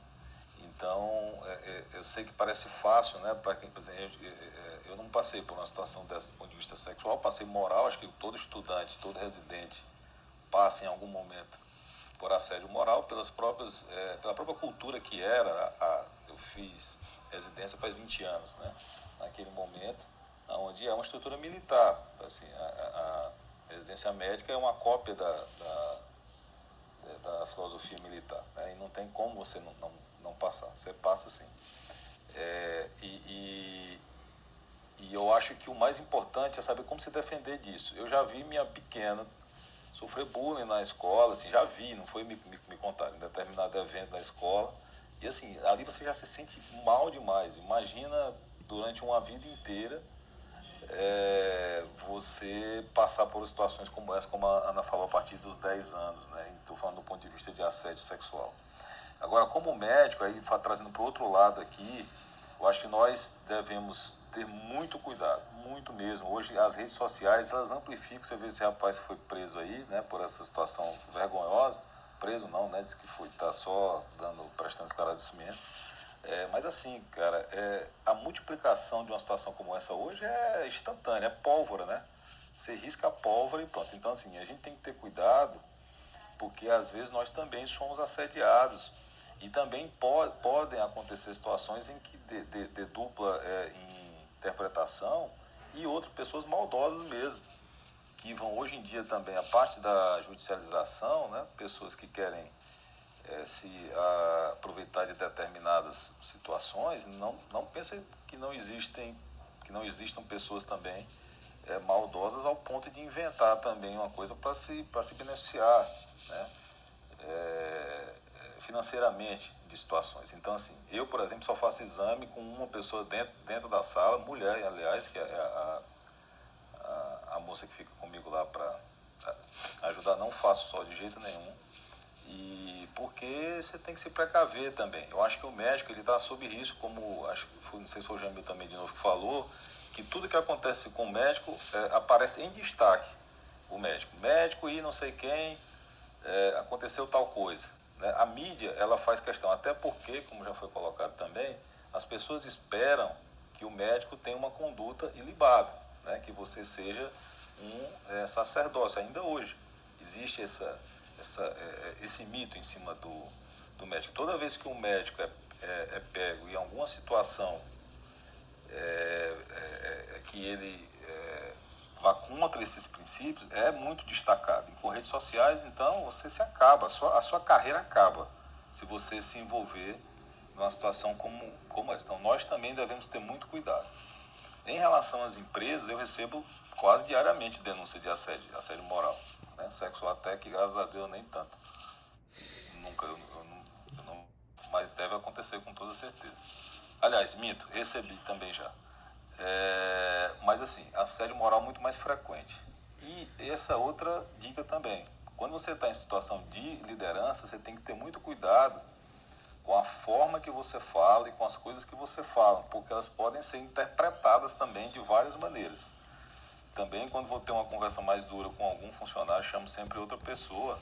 É, geralmente, eu, por exemplo, chamo a pessoa do RH comigo para ter uma conversa um pouco mais, é, mais dura, que às vezes também é necessário. Na nossa empresa existe um canal, tá, Alessandra, para denúncia anônima total, inclusive, que você não consegue identificar de maneira alguma quem fez a denúncia. É, e a gente leva para frente. Aí tem algumas situações do tipo, quando você recebe, aí você vai chamar a pessoa, o, o, o digamos assim, acusado, e a resposta é essa, mas, é, doutor, o pessoal fica muito de é, mimimi, né? Não, sei, não, querem, não querem trabalhar e fica de mimimi. Então, assim, aí às vezes essa denúncia de assédio moral, principalmente, é realmente com pessoas contra pessoas muito competentes. Aí você fica numa situação complicada até para decidir também, tá, pessoal? Então, assim, não é fácil a gente tomar uma decisão é, é, é, de você, por exemplo, tirar uma pessoa que tem alta performance. Aí, lógico, você vai vendo é, é, quantas vezes o que acontece são pessoas né, de, chegam por diferentes canais e tal, e logicamente aquilo vai formando o teu juízo. Mas não é fácil essa decisão também você como diretor de uma empresa para tomar uma, tomar uma é, decisão para tirar. Recebo muito relatório de médico do trabalho também, e quando tem isso a gente chama as duas partes, é, de forma que isso é um problema real em toda situação que tem guia. Sempre vai ter ou assédio moral sexual, porque isso tem, é, o fundo disso são relações de poder. E uma empresa é, é um local onde tem competitividade. E também tem que ter cuidado com as denúncias, porque muitas vezes é apenas uma pessoa querendo derrubar outra, também com denúncias falsas. Mas, Newton, é... Newton é, é, eu concordo contigo, mas a gente está falando de um momento de transição cultural. É, e transição de gerações, né? A gente tem gerações, normalmente são... Uh, o pessoal da cabeça branca normalmente vem de uma geração mais antiga que tinha outros valores, foi construído em cima de outros valores, outras formas e tudo mais. E a gente está falando de um ambiente de trabalho que o comandado por ele uh, ou ela às vezes tem 30 anos a menos. Né? Ou seja, tem uma forma de raciocinar, pensar totalmente diferente e, e tem tudo a ver com essa questão do sentimento, né? O como você se sente frente a um, a um o assédio ele se, ele se pronuncia pelo sentimento da pessoa que foi assediada, né? É, ou ele é maior ou ele é menor devido a esse sentimento. Então, é, a gente tem é, diferenças culturais que no fim do dia, para o mundo da gestão, ele não tem que importar. Não tem que importar porque quem vai dar a cultura da empresa é a própria empresa. E aí a gente vai ter um trabalho difícil pra caramba que é estabelecer qual é essa cultura da empresa. Pior do que estabelecer a cultura da empresa é, é, fazer essa cultura valer, fazer as pessoas entenderem que se elas se desviarem dessa cultura, elas têm que ser punidas e têm que ser punidas mesmo. Né? Então, temos relação de poder, temos relação de, de justiça, temos uma relação de, de é, hierarquia, é, mas de fato o mundo caminhou para as empresas serem pessoas jurídicas que se o compliance não punir a pessoa praticante, quem vai ser punida é a empresa. Não, perfeito, Fernando. Exatamente. É isso que a gente procura colocar quando acontece uma situação como essa. Primeiro, eu procuro realmente entender o problema. Né? Chamo as duas partes, porque cada um tem uma versão. É, e a gente é, é, procura não alimentar esse tipo de cultura né, assediadora. Então, isso a gente deixa bem claro, inclusive para aqueles que são. Porque tem questão de, de perfil, tá, pessoal? De pessoas, tem pessoas que são mais duras com os outros do que os. Às vezes, aí passam, passam do ponto também. E, isso a gente chama é, e fala e coloca claramente. E a outra, eu sou muito provocado pelo RH nosso, diz, doutor, que cultura você quer deixar? É, então, assim, mesmo, mesmo pessoas competentes, às vezes tem que sair por determinadas posturas. Eu digo, perfeito. Então é isso que a gente procura é, colocar, ou pelo menos tentar colocar, que nós temos uma empresa que quer que as pessoas sejam felizes em trabalhar lá, não trabalhar no terror. Né? Então essa é uma postura que a gente tenta colo colocar. O que eu estou colocando é que nem sempre é fácil tomar essas decisões, né? com certeza. Deixa eu passar a bola aqui. A Mônica levantou a mão lá atrás para falar sobre esse assunto e depois o Otávio aí, também colega médico do trabalho, é, que tem o benefício de ouvir boas músicas todo dia pela voz da esposa dele, é, tá aqui conosco. Mônica. Bom dia, Fernando, tudo bem? É, tudo bem, pessoal? Bom dia para todos. Eu não só queria falar que eu acho muito interessante. Eu tenho uma filha adolescente. Eu realmente acho é, hoje em dia que a gente tem muito a aprender com essa nova geração. É bem interessante como eles lidam de uma forma muito mais é, humanitária com a questão do sentimento do outro. É, acho que uma coisa muito importante para a gente ver, além da medicina, quando eu leio as manchetes, né, as reportagens que a gente leu ontem aí em todas as mídias, é a gente raciocinar e repensar que não dá mais para a gente se esconder atrás de, entre aspas, falsas brincadeirinhas, né? Brincadeira é legal quando você está sentado dando risada com um amigo que você gosta muito. Brincadeira é legal quando você está jogando vôlei queimada com outro, está todo mundo se divertindo. Brincadeira é boa quando todo mundo está se divertindo. Uma brincadeira onde você ri e o outro chora, isso deixa de ser brincadeira, né? Então não dá mais pra gente se esconder atrás dessa desculpa, tentar diminuir, tentar inferiorizar o outro, tentar é, se colocar sobre o outro e depois dizer simplesmente, ai, desculpa, gente, eu não percebi, foi uma brincadeira. Eu costumo muito falar para as minhas filhas é, que se a gente não tem algo de positivo para falar sobre o outro, que a gente fique em silêncio, né? O silêncio ele é um grande amigo, muitas vezes. É, ele pode nos tirar de situações muito ruins e muito delicadas e ele precisa ser às vezes privilegiado. É, enfim, era essa a minha contribuição. Eu acho que a gente tem que repensar realmente a maneira como a gente se coloca, como a gente fala do outro, porque o que para a gente pode ser divertido, para outro pode ser uma mágoa muito grande, pode ser muito chato. É, enfim, então era essa minha contribuição. É, outra coisa que eu acho importante a gente falar é realmente sobre a questão, eu estava dirigindo, desculpa, não prestei atenção quem falou, sobre a questão das redes sociais. É, eu acho elas muito bacanas, podem contribuir bastante para a gente fazer uma divulgação positiva de informações, de informações pertinentes mas a gente escolheu ser médico, né? A gente escolheu cuidar das pessoas. Eu brinco que se eu tivesse escolhido ser famosa, eu tinha escolhido ser artista, né? Enfim, trabalhar com alguma coisa que me desse muito, muito, muita visibilidade. Mas não foi essa a minha escolha. Então, a gente tem que pensar que essa linha da exposição ela é muito tênue, né? Entre o acerto e o erro, entre o bom gosto e o mau gosto. Então, não deixar essa nossa falsa fama também subir na cabeça e dar uma sensação de prepotência e de que você tem um poder que não existe e que te dá a força para tratar o outro de qualquer maneira. É, essa é a minha contribuição para hoje. Hum, enfim, estou aí para conversar. Muito bom, obrigado, Mônica. Otávio, é, assim, quando a pessoa entra pela primeira vez, normalmente a gente pede um recital. Pode ser seu ou pode ser de uma pessoa que você conhece e é muito próxima. Tá? Bom dia. Bom Fernando. dia. Bom dia. Hoje deu um tempinho aqui para escutar um pouco daí do academia. É... Enquanto a pessoa do recital faz o café da manhã. Cara, imagine que, que é... bacana tomar um café da manhã com Carmen Monarca, assim, ela cantarolando enquanto faz o café. Que coisa linda. Deixa...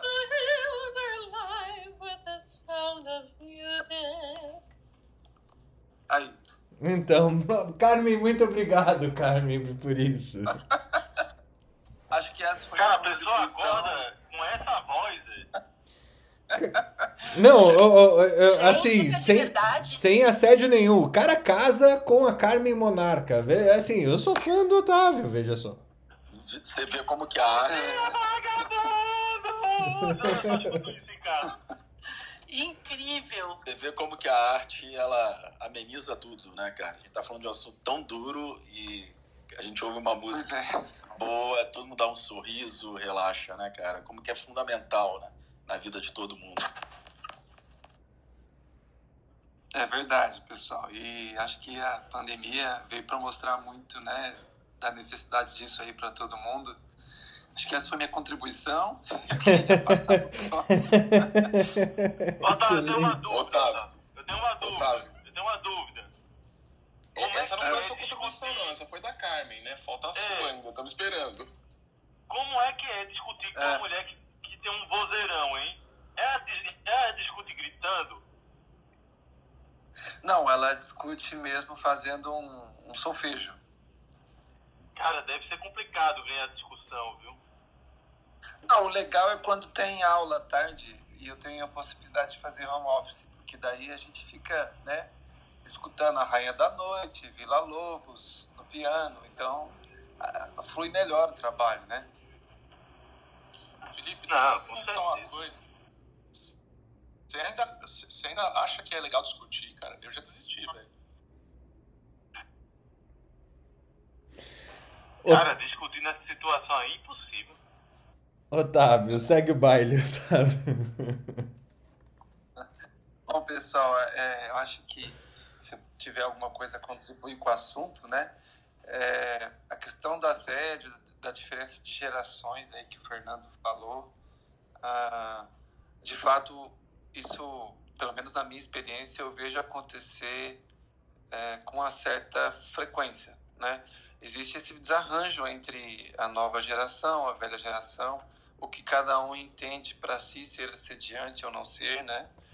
E, de fato, tanto mais novo quanto mais velho, que eu acho que tem que se adaptar a, a essas diferenças. Não acho que o mais novo está certo, nem que o mais velho está tá certo, está errado. Acho que esse movimento de mudança dentro da nossa realidade aí de um mundo VUCA, dentro de uma empresa, tem que ser melhor compreendido, né? E aí a gente está num momento de muita discordância. E aí alguns acham posturas ou é, ações assediantes ou posturas ou ações de quem quer tirar vantagem e outros acham que não é. É bem difícil. Eu, eu acho difícil. O compliance é um caminho e o que eu vejo não acontecer muitas vezes é não acionar o compliance, né? Não acionar o compliance de uma empresa, de uma instituição, onde deve ser acionado para fazer esse tipo de investigação. Eu É, que eu queria fazer uma complementação aqui, gente. É, o, tava conversando com um colega meu que tem no portfólio dele um grande banco ah, nos casos de processo judicial, né? E grande parte dos processos trabalhistas, ou seja, dessas situações que chegam ao litígio, são casos de investigação de assédio moral não resolvidos dentro do ambiente da empresa.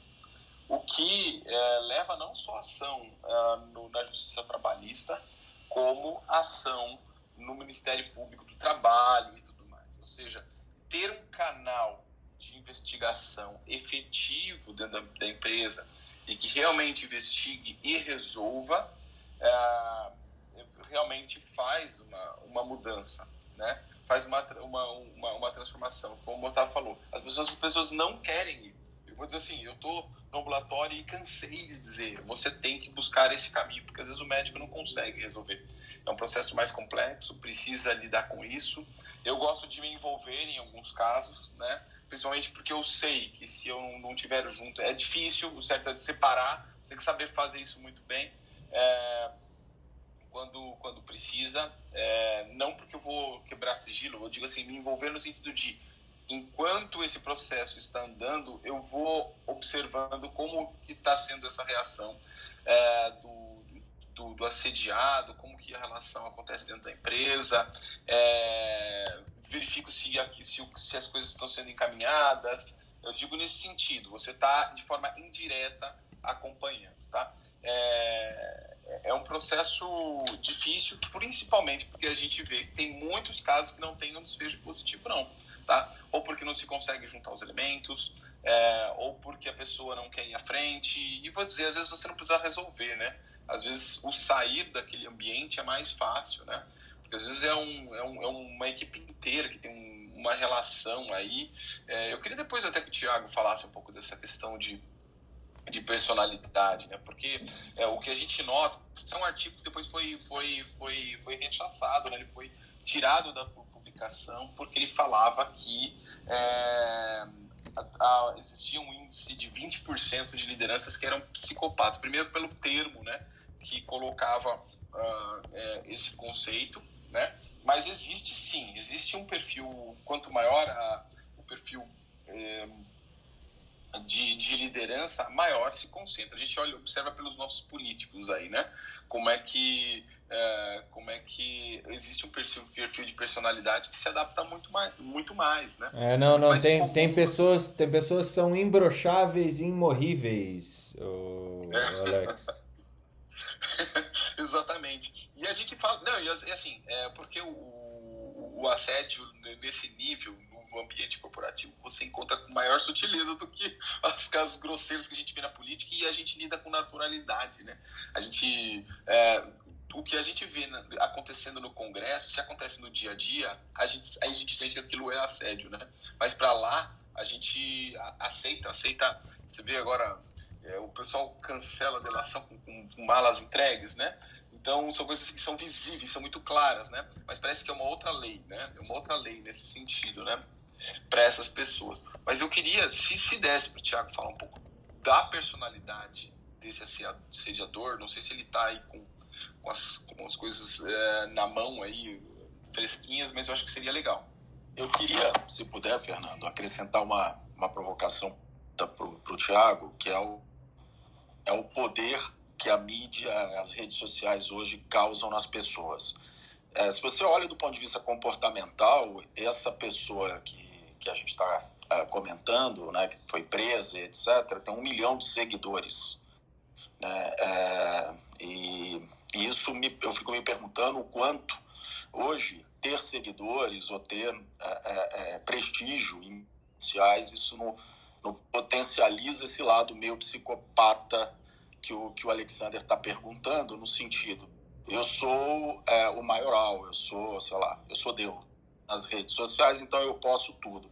Você já tem alguma correlação do ponto de vista psicológico nisso, porque, enfim, para algumas pessoas isso de fato é relevante e, e é, enfim, buscam por isso como se isso fosse uma forma de poder, que é o que a gente estava discutindo anteriormente. Então, coloco aí a, a pergunta é. junto com o da Tiago, se você puder falar. Tá, só pela ordem, Tiago, é, aguenta aí mais um pouquinho. O Felipe tem, ele já tinha solicitado aqui várias e várias vezes. Felipe, daí Tiago. Tá, só para contextualizar um pouco dessa situação que vive de bullying e acordos secretos em cima de tudo isso, você não tenha dúvida, eu tenho uma filha que é autista, ela não fala. Veja toda a minha angústia de imaginar minha filha num contexto social e ela ser incapaz de falar e as pessoas que estão ao redor dela também saber que ela não é capaz de falar isso é angustiante, isso é assustador. Lá em casa tem câmera para todo lado com medo de ter algum tipo de violência com ela e ela não ser capaz de expressar. Mas ela vai para a escola, ela vai conviver com outras pessoas, ela tem terapias em que ela fica sozinha com outras pessoas. E a é, gente fica nessa angústia. Eu ia falar para todos aqui que, mesmo não só pela sua filha, nunca deixem suas filhas sozinhas com homens em locais fechados. Não deixem. É, e aí você gera angústias e medos, como por exemplo, você sabe, uh, aí eu vou jogar a conversa com, com outro patamar, para você ver como tudo tem motivo, razão e circunstância Você tem alguma dúvida do porquê que a Copa América vai ser no Brasil? Também tem a ver com poder. Não tenha dúvida disso, porque a, a Comembol quer ganhar dinheiro, ela tem que transmitir. Para transmitir tem que ter, a, tem que ter os jogos. O próximo campeão da Libertadores vai ser um time brasileiro. Pode ter certeza, anote o que eu estou dizendo. Se a Copa América for no Brasil, o próximo campeão da Libertadores é um time brasileiro. Ponto. Se você pegar estruturas de trabalho onde você mantém pessoas com histórico de, de abusos, aquela estrutura está mais preocupada com o nome que a pessoa traz ou o dinheiro que ela traz do que com as atitudes dela dentro da, da instituição. A gente viu agora o caso da Microsoft, né? Quando teve todas aquelas acusações do Bill Gates, ele fez todo um processo de afastamento da presidência, de saída para outros meios, da separação dele, de tudo. Só depois da separação que veio à tona toda a situação do que aconteceu.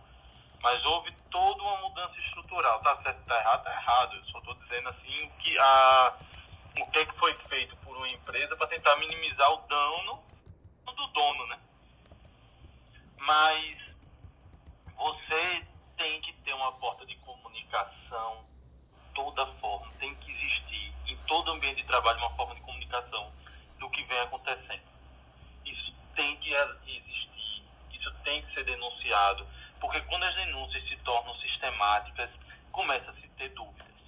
E são importantes essas dúvidas para poder fazer com que se identifique as pessoas que trazem deletérios para aquela instituição. Isso tem que ser reforçado cada vez mais. Isso tem que ser educado para ser desse jeito. O problema é que nós sabemos, o Brasil é um país que, apesar de muitas leis, ela, as leis são para poucos.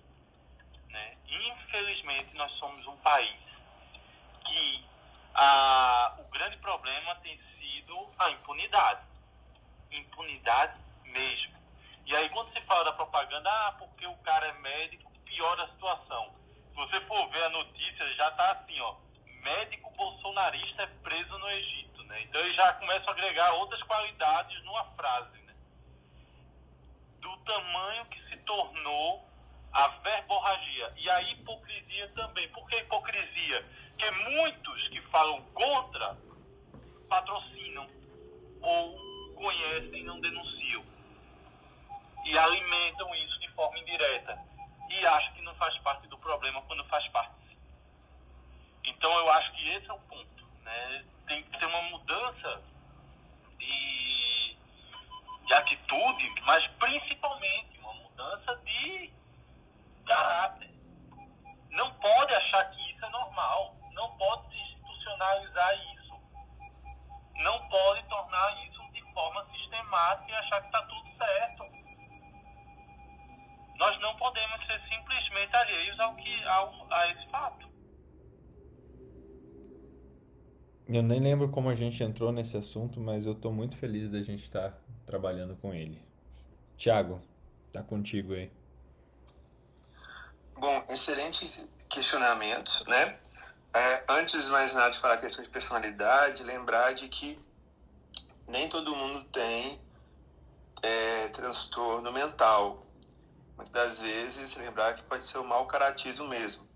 Senão é a mesma coisa eu falar que o presídio está lotado né, de transtornos mentais e até uma ofensa para quem tenha necessariamente algum problema. Então, só vale ressaltar isso, porque é importantíssimo a gente ver que tem gente que é mau caráter mesmo, né? infelizmente. Agora, com relação à indagação do, do Alex e do Jamil, é bem interessante o que costuma ter de perfil nessas questões não é nem, o, Alex, é questão de um psicopata, não. Geralmente ele se atribui mais a um transtorno de personalidade narcisista, né? Ah, isso, Jamil, talvez pode explicar muito essa questão das redes sociais alimentar. Por quê? Porque, primeiro, a pessoa ela tem aquela fantasia de sucesso ilimitado de poder, né? Então, se você tem seguidores, se você é, fala né, é, para muitas pessoas, dá entrevistas, assim que saiu essa polêmica do colega, eu, eu geralmente eu tenho curiosidade de ver alguns vídeos né, da pessoa e é, dá três minutos você fala, não, porque eu sempre eles indicam para mim quando tem um caso difícil, ou a minha lista de espera, a lista de espera dos pacientes é de seis meses, sete meses e tudo. Então, muitas vezes a pessoa tem que reforçar essa questão de poder, né? Tipo assim, eu sou uma referência. A pessoa ela acredita ser especial, né? Ser singular, especial, tem uma necessidade excessiva de ser admirado, né? É, pensa, né, que tudo, né, é, vai ser causado por ele, é, tudo tem que ter relação com ele, né, de questão de mudança e tudo. E um, dois fatores graves que eu vejo da situação, que é a exploração nas relações interpessoais, né? Então pode ser gerar relações às vezes abusivas, tá? Eu gosto muito de desenho animado, de fazer um diagnóstico que você vê muito no personagem do Simpu, do personagem Abel, do coelho. É um cantor narcisista, ele sempre acaba explorando o trabalho de um outro para poder é, ter os seus benefícios. Então, essa questão de exploração das questões interpessoais e temos a questão da inveja. Inveja, a questão da arrogância. Então, isso a gente vê muitas vezes na residência, né? Na residência, a gente realmente, em alguns lugares, com algumas pessoas, comemos literalmente o pão que o diabo amassou, mas muitas das vezes essa questão, esse perfil questionador, é porque você está destabilizando uma estrutura, né? Então a pessoa acaba tendo inveja do seu talento, inveja dessas questões, e pode ter um comportamento extremamente arrogante para essa questão cultural, né? Quando a gente fala em questão de é, quando a gente usa expressão às vezes psicopata, é, lembrar de que a questão da psicopatia ela é a questão de falta de empatia, tipo assim, a pessoa despreza né, completamente o ser humano, né, o outro. Então, pra, ela viola realmente os direitos do outro, não se submete às regras, normas, não tem capacidade de perceber o sofrimento alheio, né? Então, pode ter ainda é, alterações levando, às vezes, a praticar alguns crimes. Mas, necessariamente hoje, a gente não trabalha somente com o diagnóstico florido de, de livro. Então, a pessoa pode ter traços também, né? Então, não quer dizer que ele pode ser um psicopata, vamos dizer assim, sinceramente vai matar, né? Mas a pessoa pode ter uma predisposição para isso. Mas é importante que a gente veja que pode ter realmente as estruturas rígidas, né? De questão de personalidade, de pensamento, que faz. Por que, que é o transtorno de personalidade?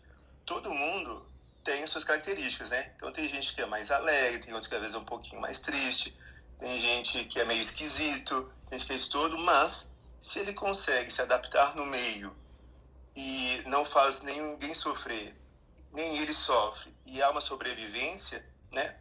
Tá tudo ok. Mas o que é o transtorno? É quando há nessa personalidade um transtorno gerando sofrimento para a pessoa, um sofrimento para o meio que vive, durante, durante a maior parte do tempo, a maior parte dos dias, aí que podemos ver que pode ter um transtorno daquela personalidade, ou seja, alguma coisa ali não está dando certo, está trazendo prejuízo para a pessoa e para quem convive. E isso a gente vê muito no meio corporativo, a gente vê muito, né, é questão do mundo mesmo. E não precisa ser um médico, não precisa ter uh, uma alta patente. A gente sabe que tem gente com Fusca que adora humilhar o outro, ou seja, não está necessariamente nas questões econômicas ou sociais, está realmente na estrutura da personalidade. Posso Legal, Thiago. Eu ia sobre isso? Vai Carlos, depois Alex. E daí Oi. a gente segue o Só a Úrsula. Uma fofoquinha a respeito disso. O filósofo Clóvis é, Filho fez uma postagem no YouTube dedurando todo mundo, todos os assédios morais entre o dominador e o os dominados na parte acadêmica principalmente no que tange a pós-graduação, citando inclusive grandíssimos nomes da Marilena, uh, deixa para lá, uh, e basicamente tiraram do ar o, o vídeo do YouTube dele. tiraram do ar. Mas aí, aí tem uma outra questão que eu acho que não vai dar para entrar, que é o julgamento também, o julgamento coletivo, né, é, Carlos? A hora que você joga para a torcida, é, você busca é, montar o seu exército de julgamento alheio, né? Não, não, não há defesa, não, não, não, não existe defesa contra um, um, um negócio como esse, né? Eu não estou falando também, não, não estou querendo defender também as pessoas envolvidas, nem sei de que vídeo você está falando, é, mas é, essa há um exército há um, há um exército social e as pessoas que dominam o exército social elas sabem usar esse exército social muito bem né? Deixa eu ir para era Alex Úrsula e ainda temos eu não sei se eu vou conseguir fechar esse negócio hoje Marileia e Jung que não falaram nada. Vamos lá. Pô, então vou ser bem breve então. Não é Tiago bem, bem pontuou, né? Claro que a gente não está resumindo isso somente às doenças psiquiátricas, quer dizer, a gente não quer colocar as pessoas em transtornos psiquiátricos, não quer colocarem o rótulo, mas a gente sabe que existe um, um pouco desse padrão, então, até que, como eu citei, né, aquele artigo que falava do psicopata, ele foi tirado de publicação, até porque existia é, alguns vieses, e um dos primeiros foi a questão da crise. Ele foi feito durante a crise de 2009, né, onde houve um justamente por conta da crise, essas relações no trabalho se acirraram de uma forma é, tão intensa que é a mesma coisa a gente fazer um, um estudo de prevalência da ansiedade agora e colocar, e colocar isso como um padrão, né? Então não vai funcionar, nós estamos no meio de uma pandemia. Então foi o que aconteceu na época e teve outros vieses também, até mesmo de classificação é, de, de, de personalidade e tudo mais. E mas essa questão aí de, de presídios, é, se tiver alguma atualização do que eu vou falar, Tiago, por favor, me corrija, mas eu me lembro que o, o livro lá do Antônio Damasco que fala do erro, do erro de Descartes, ele fala justamente disso, né? Disso que você falou, de das pessoas ter menos sensibilidade com o outro, menos empatia com o outro, né? É, todas essas características. E é por isso que, quando ele fez uma prevalência dentro dos presídios, ele fez PET scan, ele, ele viu que existia é, um número de pessoas que tinham essas características é, de dessensibilidade de lobo pré-frontal e tudo mais, é, muito maior nessa, nessa população. Acho que se a gente fizer é, é, entre certos universos, é, como a política. Tem, tem muita gente que usa assim, não, o, o brasileiro é assim, a, a, política é o reflexo da população geral do país. Né? Não, eu acho que a gente concentra, né? Aqui é um país da impunidade, então a gente concentra é, é, é isso dentro do ambiente corporativo. Lá e, é ruim, porque hoje esses políticos podem tudo. Então você é, concentra com maior facilidade esse perfil em certos ambientes. Onde não tem regulação, é onde a, a coisa é, não funciona, não funciona, né? E daí para finalizar, para não me estender, tem um filme que é muito bacana também. Hoje eu estou querendo dar dica, né? Deu, da série The Morning Show que é sensacional, da Apple TV, e um filme chamado Big Eyes, Olhos Grandes do Tim Burton, não sei quem se vocês viram, que ele conta uma história de uma artista e, e ele é sensacional também. E o legal é ver forma as pessoas acabam superando. Às vezes as pessoas não têm como superar é, das condições sem que haja um, um, um lance de sorte ligado a, a realmente é, as pessoas mudarem um contexto social, é, um contexto para transpor esse processo não é fácil, né? Não é fácil e, e às vezes demanda é, sorte, é, um esforço tremendo em conseguir superar. Sorte eu digo no sentido de conseguir uma condição que seja favorável que seja, não seja ruim, né? Porque às vezes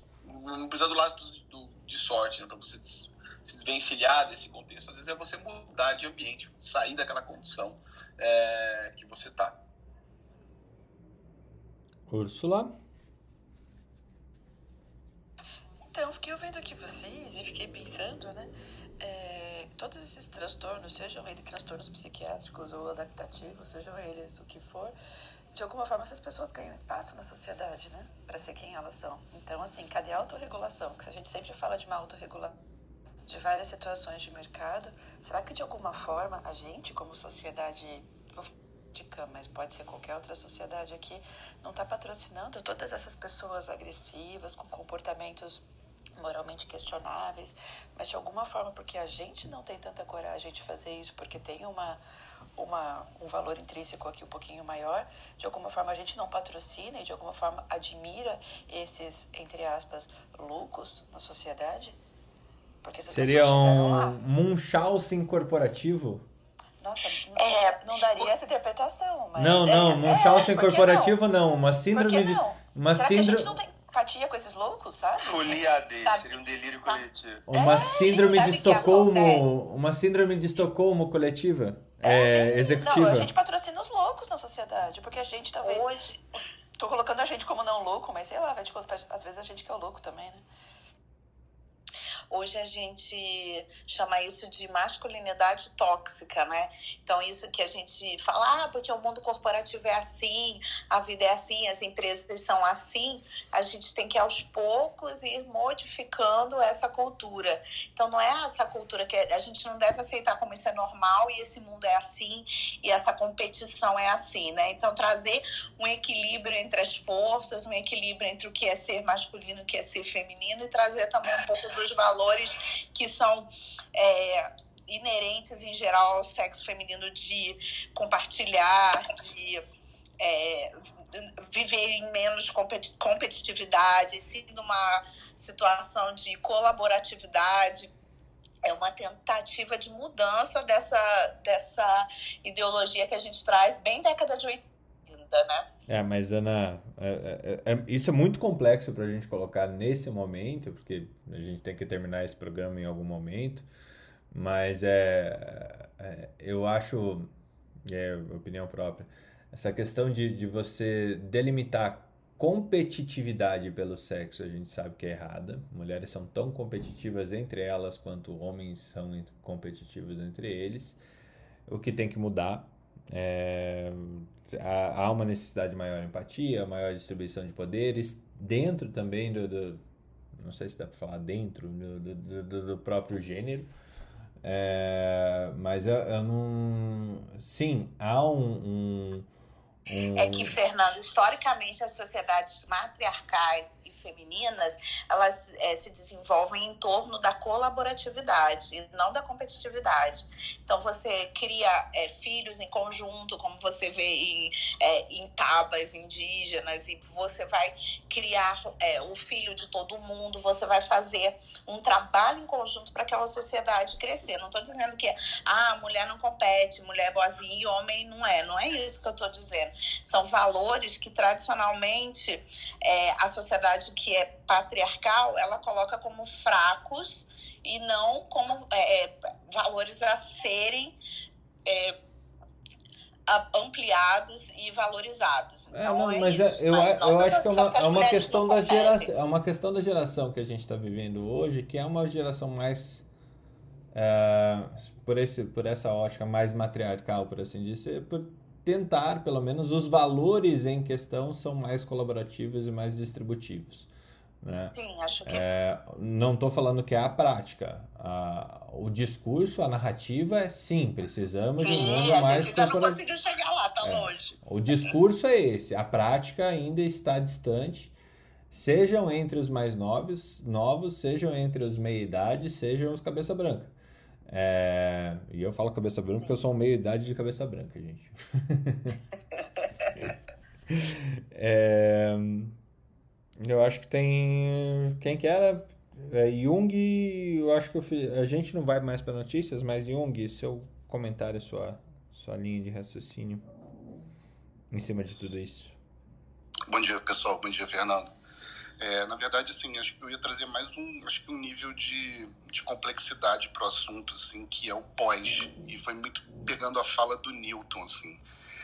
É, toda vez que a gente tenta é, classificar um evento cheio de complexidade como esse, um assédio, numa coisa meio binária, né? Se houve assédio, se não houve assédio, se a pessoa é culpada ou se a pessoa é inocente, a gente está assumindo um risco muito alto de cometer erros, tá? E a questão é assim, quem avalia, quem é a pessoa qualificada, quem é o grupo de pessoas qualificado para avaliar essa situação e definir se houve e qual foi a gravidade, assim. Então, assim, trazendo isso meio para a linguagem médica, assim, sabe? É que, que tipo de erro a gente está mais disposto a cometer, levando em consideração as consequências de cada erro, assim. Então, simplificando esse raciocínio, é do tipo assim, cara, eu posso cometer um erro, um falso positivo, que é culpar um, alguém que não realizou assédio, que não fez assédio. E qual é a consequência desse erro, cara? como o Jamil bem falou, assim, tudo que acontece com o médico acaba sendo extremamente potencializado, assim. Então, se você comete um erro nesse lado, no do falso positivo, você está correndo risco de ferrar com a carreira de alguém de uma maneira irreversível. Por outro lado, se você é muito condescendente, você está cometendo um erro, um falso negativo, né? Que é você deixar uma pessoa que tem um comportamento assediador continuar assediando e, e, e, e, a vítima, nesse caso, desassistida. Assim. Então, qual é o erro? Qual é o erro menos pior? Existe um erro menos pior? Ele é customizável para cada situação? Como é que você oh. calibra a, a, curva ROC da, da avaliação do assédio? Entende? Oh.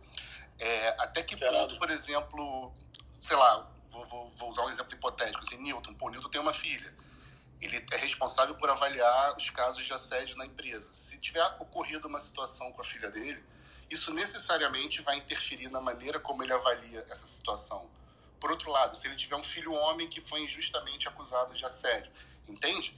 Então, a, a, a, o elemento novo de, de, de complexidade aí e, e, sem nenhuma resposta, não tenho nenhuma resposta para dar, era só para suscitar reflexão, assim, quem está habilitado de fato é, é para julgar, se, não sei se essa é a palavra correta, esse tipo de situação. Eu queria contribuir com a fala do Jung, Fernando, é, pelo seguinte, eu acho que é, normalmente a pessoa não, não avalia por um caso único pontual.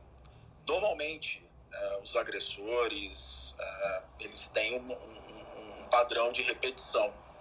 Até porque por conta desse comportamento de que nada é feito, nada é, acontece contra ele, ele acaba repetindo, né? seja por um distúrbio de personalidade, seja por uma psicopatia. Então, assim, eu, eu entendo, por isso que eu falei, quando eu fui vítima de um abuso moral dentro de um hospital que é tido como melhor da América Latina, eu não fiz, do, não, fiz não, não pensei duas vezes, fui lá e denunciei uh, e faria isso em outros, qualquer outros lugares. Então, até porque pode ser que no meu caso não haja nenhuma punição, mas com certeza o agressor ele vai repetir esse evento. E é nesse contexto que eu acho que ele é avaliado. Segundo, é, a questão do Newton é muito bem colocado. Eu acho que muitas vezes a gente é julgado por um monte de pessoas frustradas ao longo da vida. E aí o que a Úrsula falou é muito real. É, é, as pessoas que estão lá em cima Muitas vezes elas são coniventes porque de fato elas têm o mesmo comportamento, né? e isso a gente não tem como saber, porque existe uma, um certo. É, é, como é, é, é existe uma mácula no, sobre o assunto, é até difícil a gente discutir aqui no Clubhouse. É um assunto duro, não é um assunto tranquilo. Então, assim, normalmente quando uma pessoa vai ter um, um, um, um grupo de compliance ou etc e tal, são várias pessoas que avaliam para tentar melhorar a sua curva ROC. Então, geralmente não é um caso pontual que o agressor faz, e muito menos ele é avaliado por uma pessoa única também. Geralmente são várias pessoas. Então, eu, quando passei por isso, houve de fato uma junta, né, um comitê para fazer essa avaliação e de fato viram que a pessoa tinha esse comportamento e etc e tal. Então, assim, só para trazer um pouco, um pouco mais. Uh, uh, clareza aí no que você falou, mas de fato realmente é muito difícil. E aí, Fernando, eu vou até agradecer e deixar um, um, um filme, uma série, para que as pessoas vejam exatamente o que está sendo discutido hoje, que é o The Handmaid's Tale, da Amazon Prime, né? o Conto da Aya. São quatro temporadas. Quem não viu, assista. Porque, de fato, traz tudo isso que foi falado. É, e eu imagino hoje a gente pode chegar naquele perfil ali amanhã. Então, é, é extremamente assustador, baseado no que a gente conversou aqui, e me veio essa série aqui. É, é, é, bem isso que o Jamil falou, quando o, o, processo ele é contínuo, né? Você é muito, assim, você consegue identificar é, quando isso acontece e tem provas, né? às vezes, é, normalmente você tem, às vezes você tem, é claro, é, existem situações em que você não consegue ter testemunha, né? É, e é bem complexo. Mas eu acho que precisamos ter, ter consciência que existe um processo que é apenas explícito. Realmente é existem ouvidorias que não funcionam, já citei exemplos é, no segmento financeiro, né? Isso acontece. Tá? E existem é, processos de ouvidorias que elas não são subordinadas ah, é, um, é, um, órgão totalmente independente, às vezes até fora da empresa, contratado, para fazer é, essas queixas, para receber essas denúncias. Né? Então, você não pode colocar um órgão desses subordinado a uma área corporativa. Ela tem que ter uma independência internamente, de tal forma que você possa ter esse, esse processo investigado de forma adequada e transparente. Essa questão de falso positivo é muito raro, né? A gente tem mais o oposto, né? Que é o falso negativo. A pessoa faz a denúncia e tem casos é, onde o próprio, eu estou dizendo, dizendo com, baseado em fatos reais, tá? É, que o próprio assediador é, pede para que ele, ele tenha aquela relação paternalista de, de é, do, do bajulador, faça com que o bajulador faça denúncia contra o assediado, às vezes, na ouvidoria. Então, existem coisas das mais bizarras, né? Que é o caso que o Jung falou, né? Um, seria um falso positivo, mas você acaba.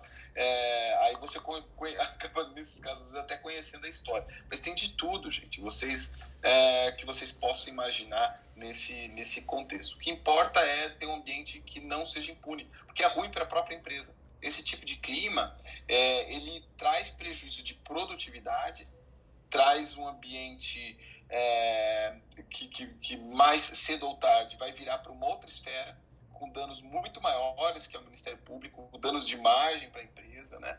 É, e que não é, às vezes não é, quando você não investiga, o, o, trabalhador ele vai procurar outros caminhos, né? Ou ele vai buscar a justiça do trabalho, civil ou, ou Ministério Público, né? Em, algum, em alguma dessas esferas, ele vai acabar sendo melhor atendido. Se é, eu tô falando assim, numa situação que é fato mesmo, né? Gente, muito bom. Alguma outra declaração? Eu queria só finalizar com a máxima de sempre. Conselho para todo mundo: onde se ganha o pão, não se come a carne. Putz.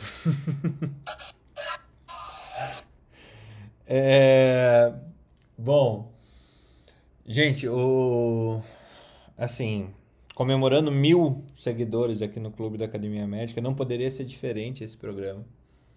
Eu acho que. É, é engraçado como a gente acha o assunto importante que precisa ser falado e, e comunicado. Isso a gente faz muito bem aqui. Eu agradeço a vocês que sempre estão aqui junto conosco para fazer isso acontecer. Porque a gente abre programas que nem o de hoje sem pauta nenhuma, é, pauta específica, né? E, e é legal que a gente começa a puxar esse fiozinho.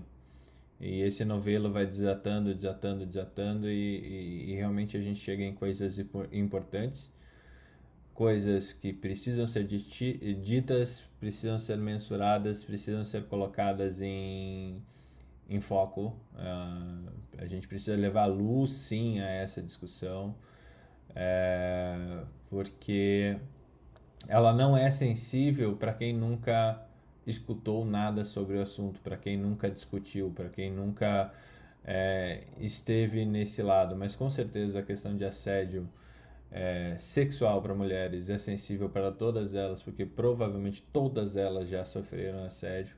E o fato disso acontecer ainda nas residências médicas, hospitais, é, faculdades, ou em, a qualquer momento da vida delas, na carreira, é, é uma coisa que precisa ser dita, precisa ser é, falada e trazida é, ao nosso conhecimento, ou à nossa discussão, pelo menos.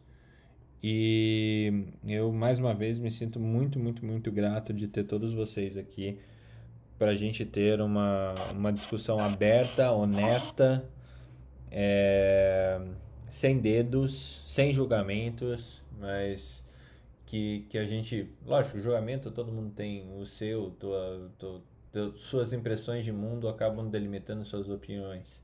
Mas eu acho que a gente faz um. Vocês todos participando dessa forma tão uh, contributiva aqui, acho que nós todos conseguimos uh, propagar uma mensagem de que o mundo está em transformação e tomara, ao que tudo indica, transformação para algo melhor, né?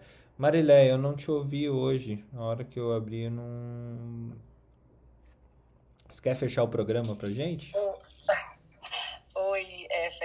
Eu acabei me envolvendo muito aqui, mas escutei todos vocês e como você bem colocou aí, o troca de plantão a, da Academia Médica, a cada dia a gente se surpreende, porque a gente entra como você bem falou aí, sem nenhum tema específico, que acaba discutindo uma avância, trocando tantas ideias, compartilhando e, e, e, e, o mais importante, comunicando de forma adequada para que a gente é, é, é, é, propague a mensagem de, de não permitir mais que esses tipos de assédio, tanto moral como sexual, venham a acontecer nos tempos atuais. Eu acho que é esse aprendizado que a gente leva e uma boa um bom dia, uma boa terça-feira para todos e que a semana seja leve e que a gente aprenda cada dia mais e continue aprendendo aqui na academia. É isso aí.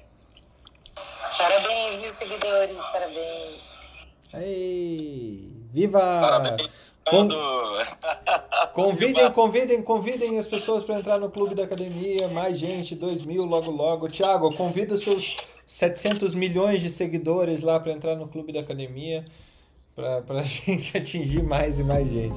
Você que esteve aqui conosco até agora, é, sinta-se parte da academia. A academia é tão de vocês quanto nossa. É uma comunidade que a gente traz as perspectivas que impactam na qualidade de vida pessoal, científica e profissional de todas as pessoas que fazem parte dessa comunidade. Obrigado a todos e até amanhã. Tchau, gente. Até Seis amanhã. e meia estaremos de novo. Até amanhã, parabéns gente. Bom dia.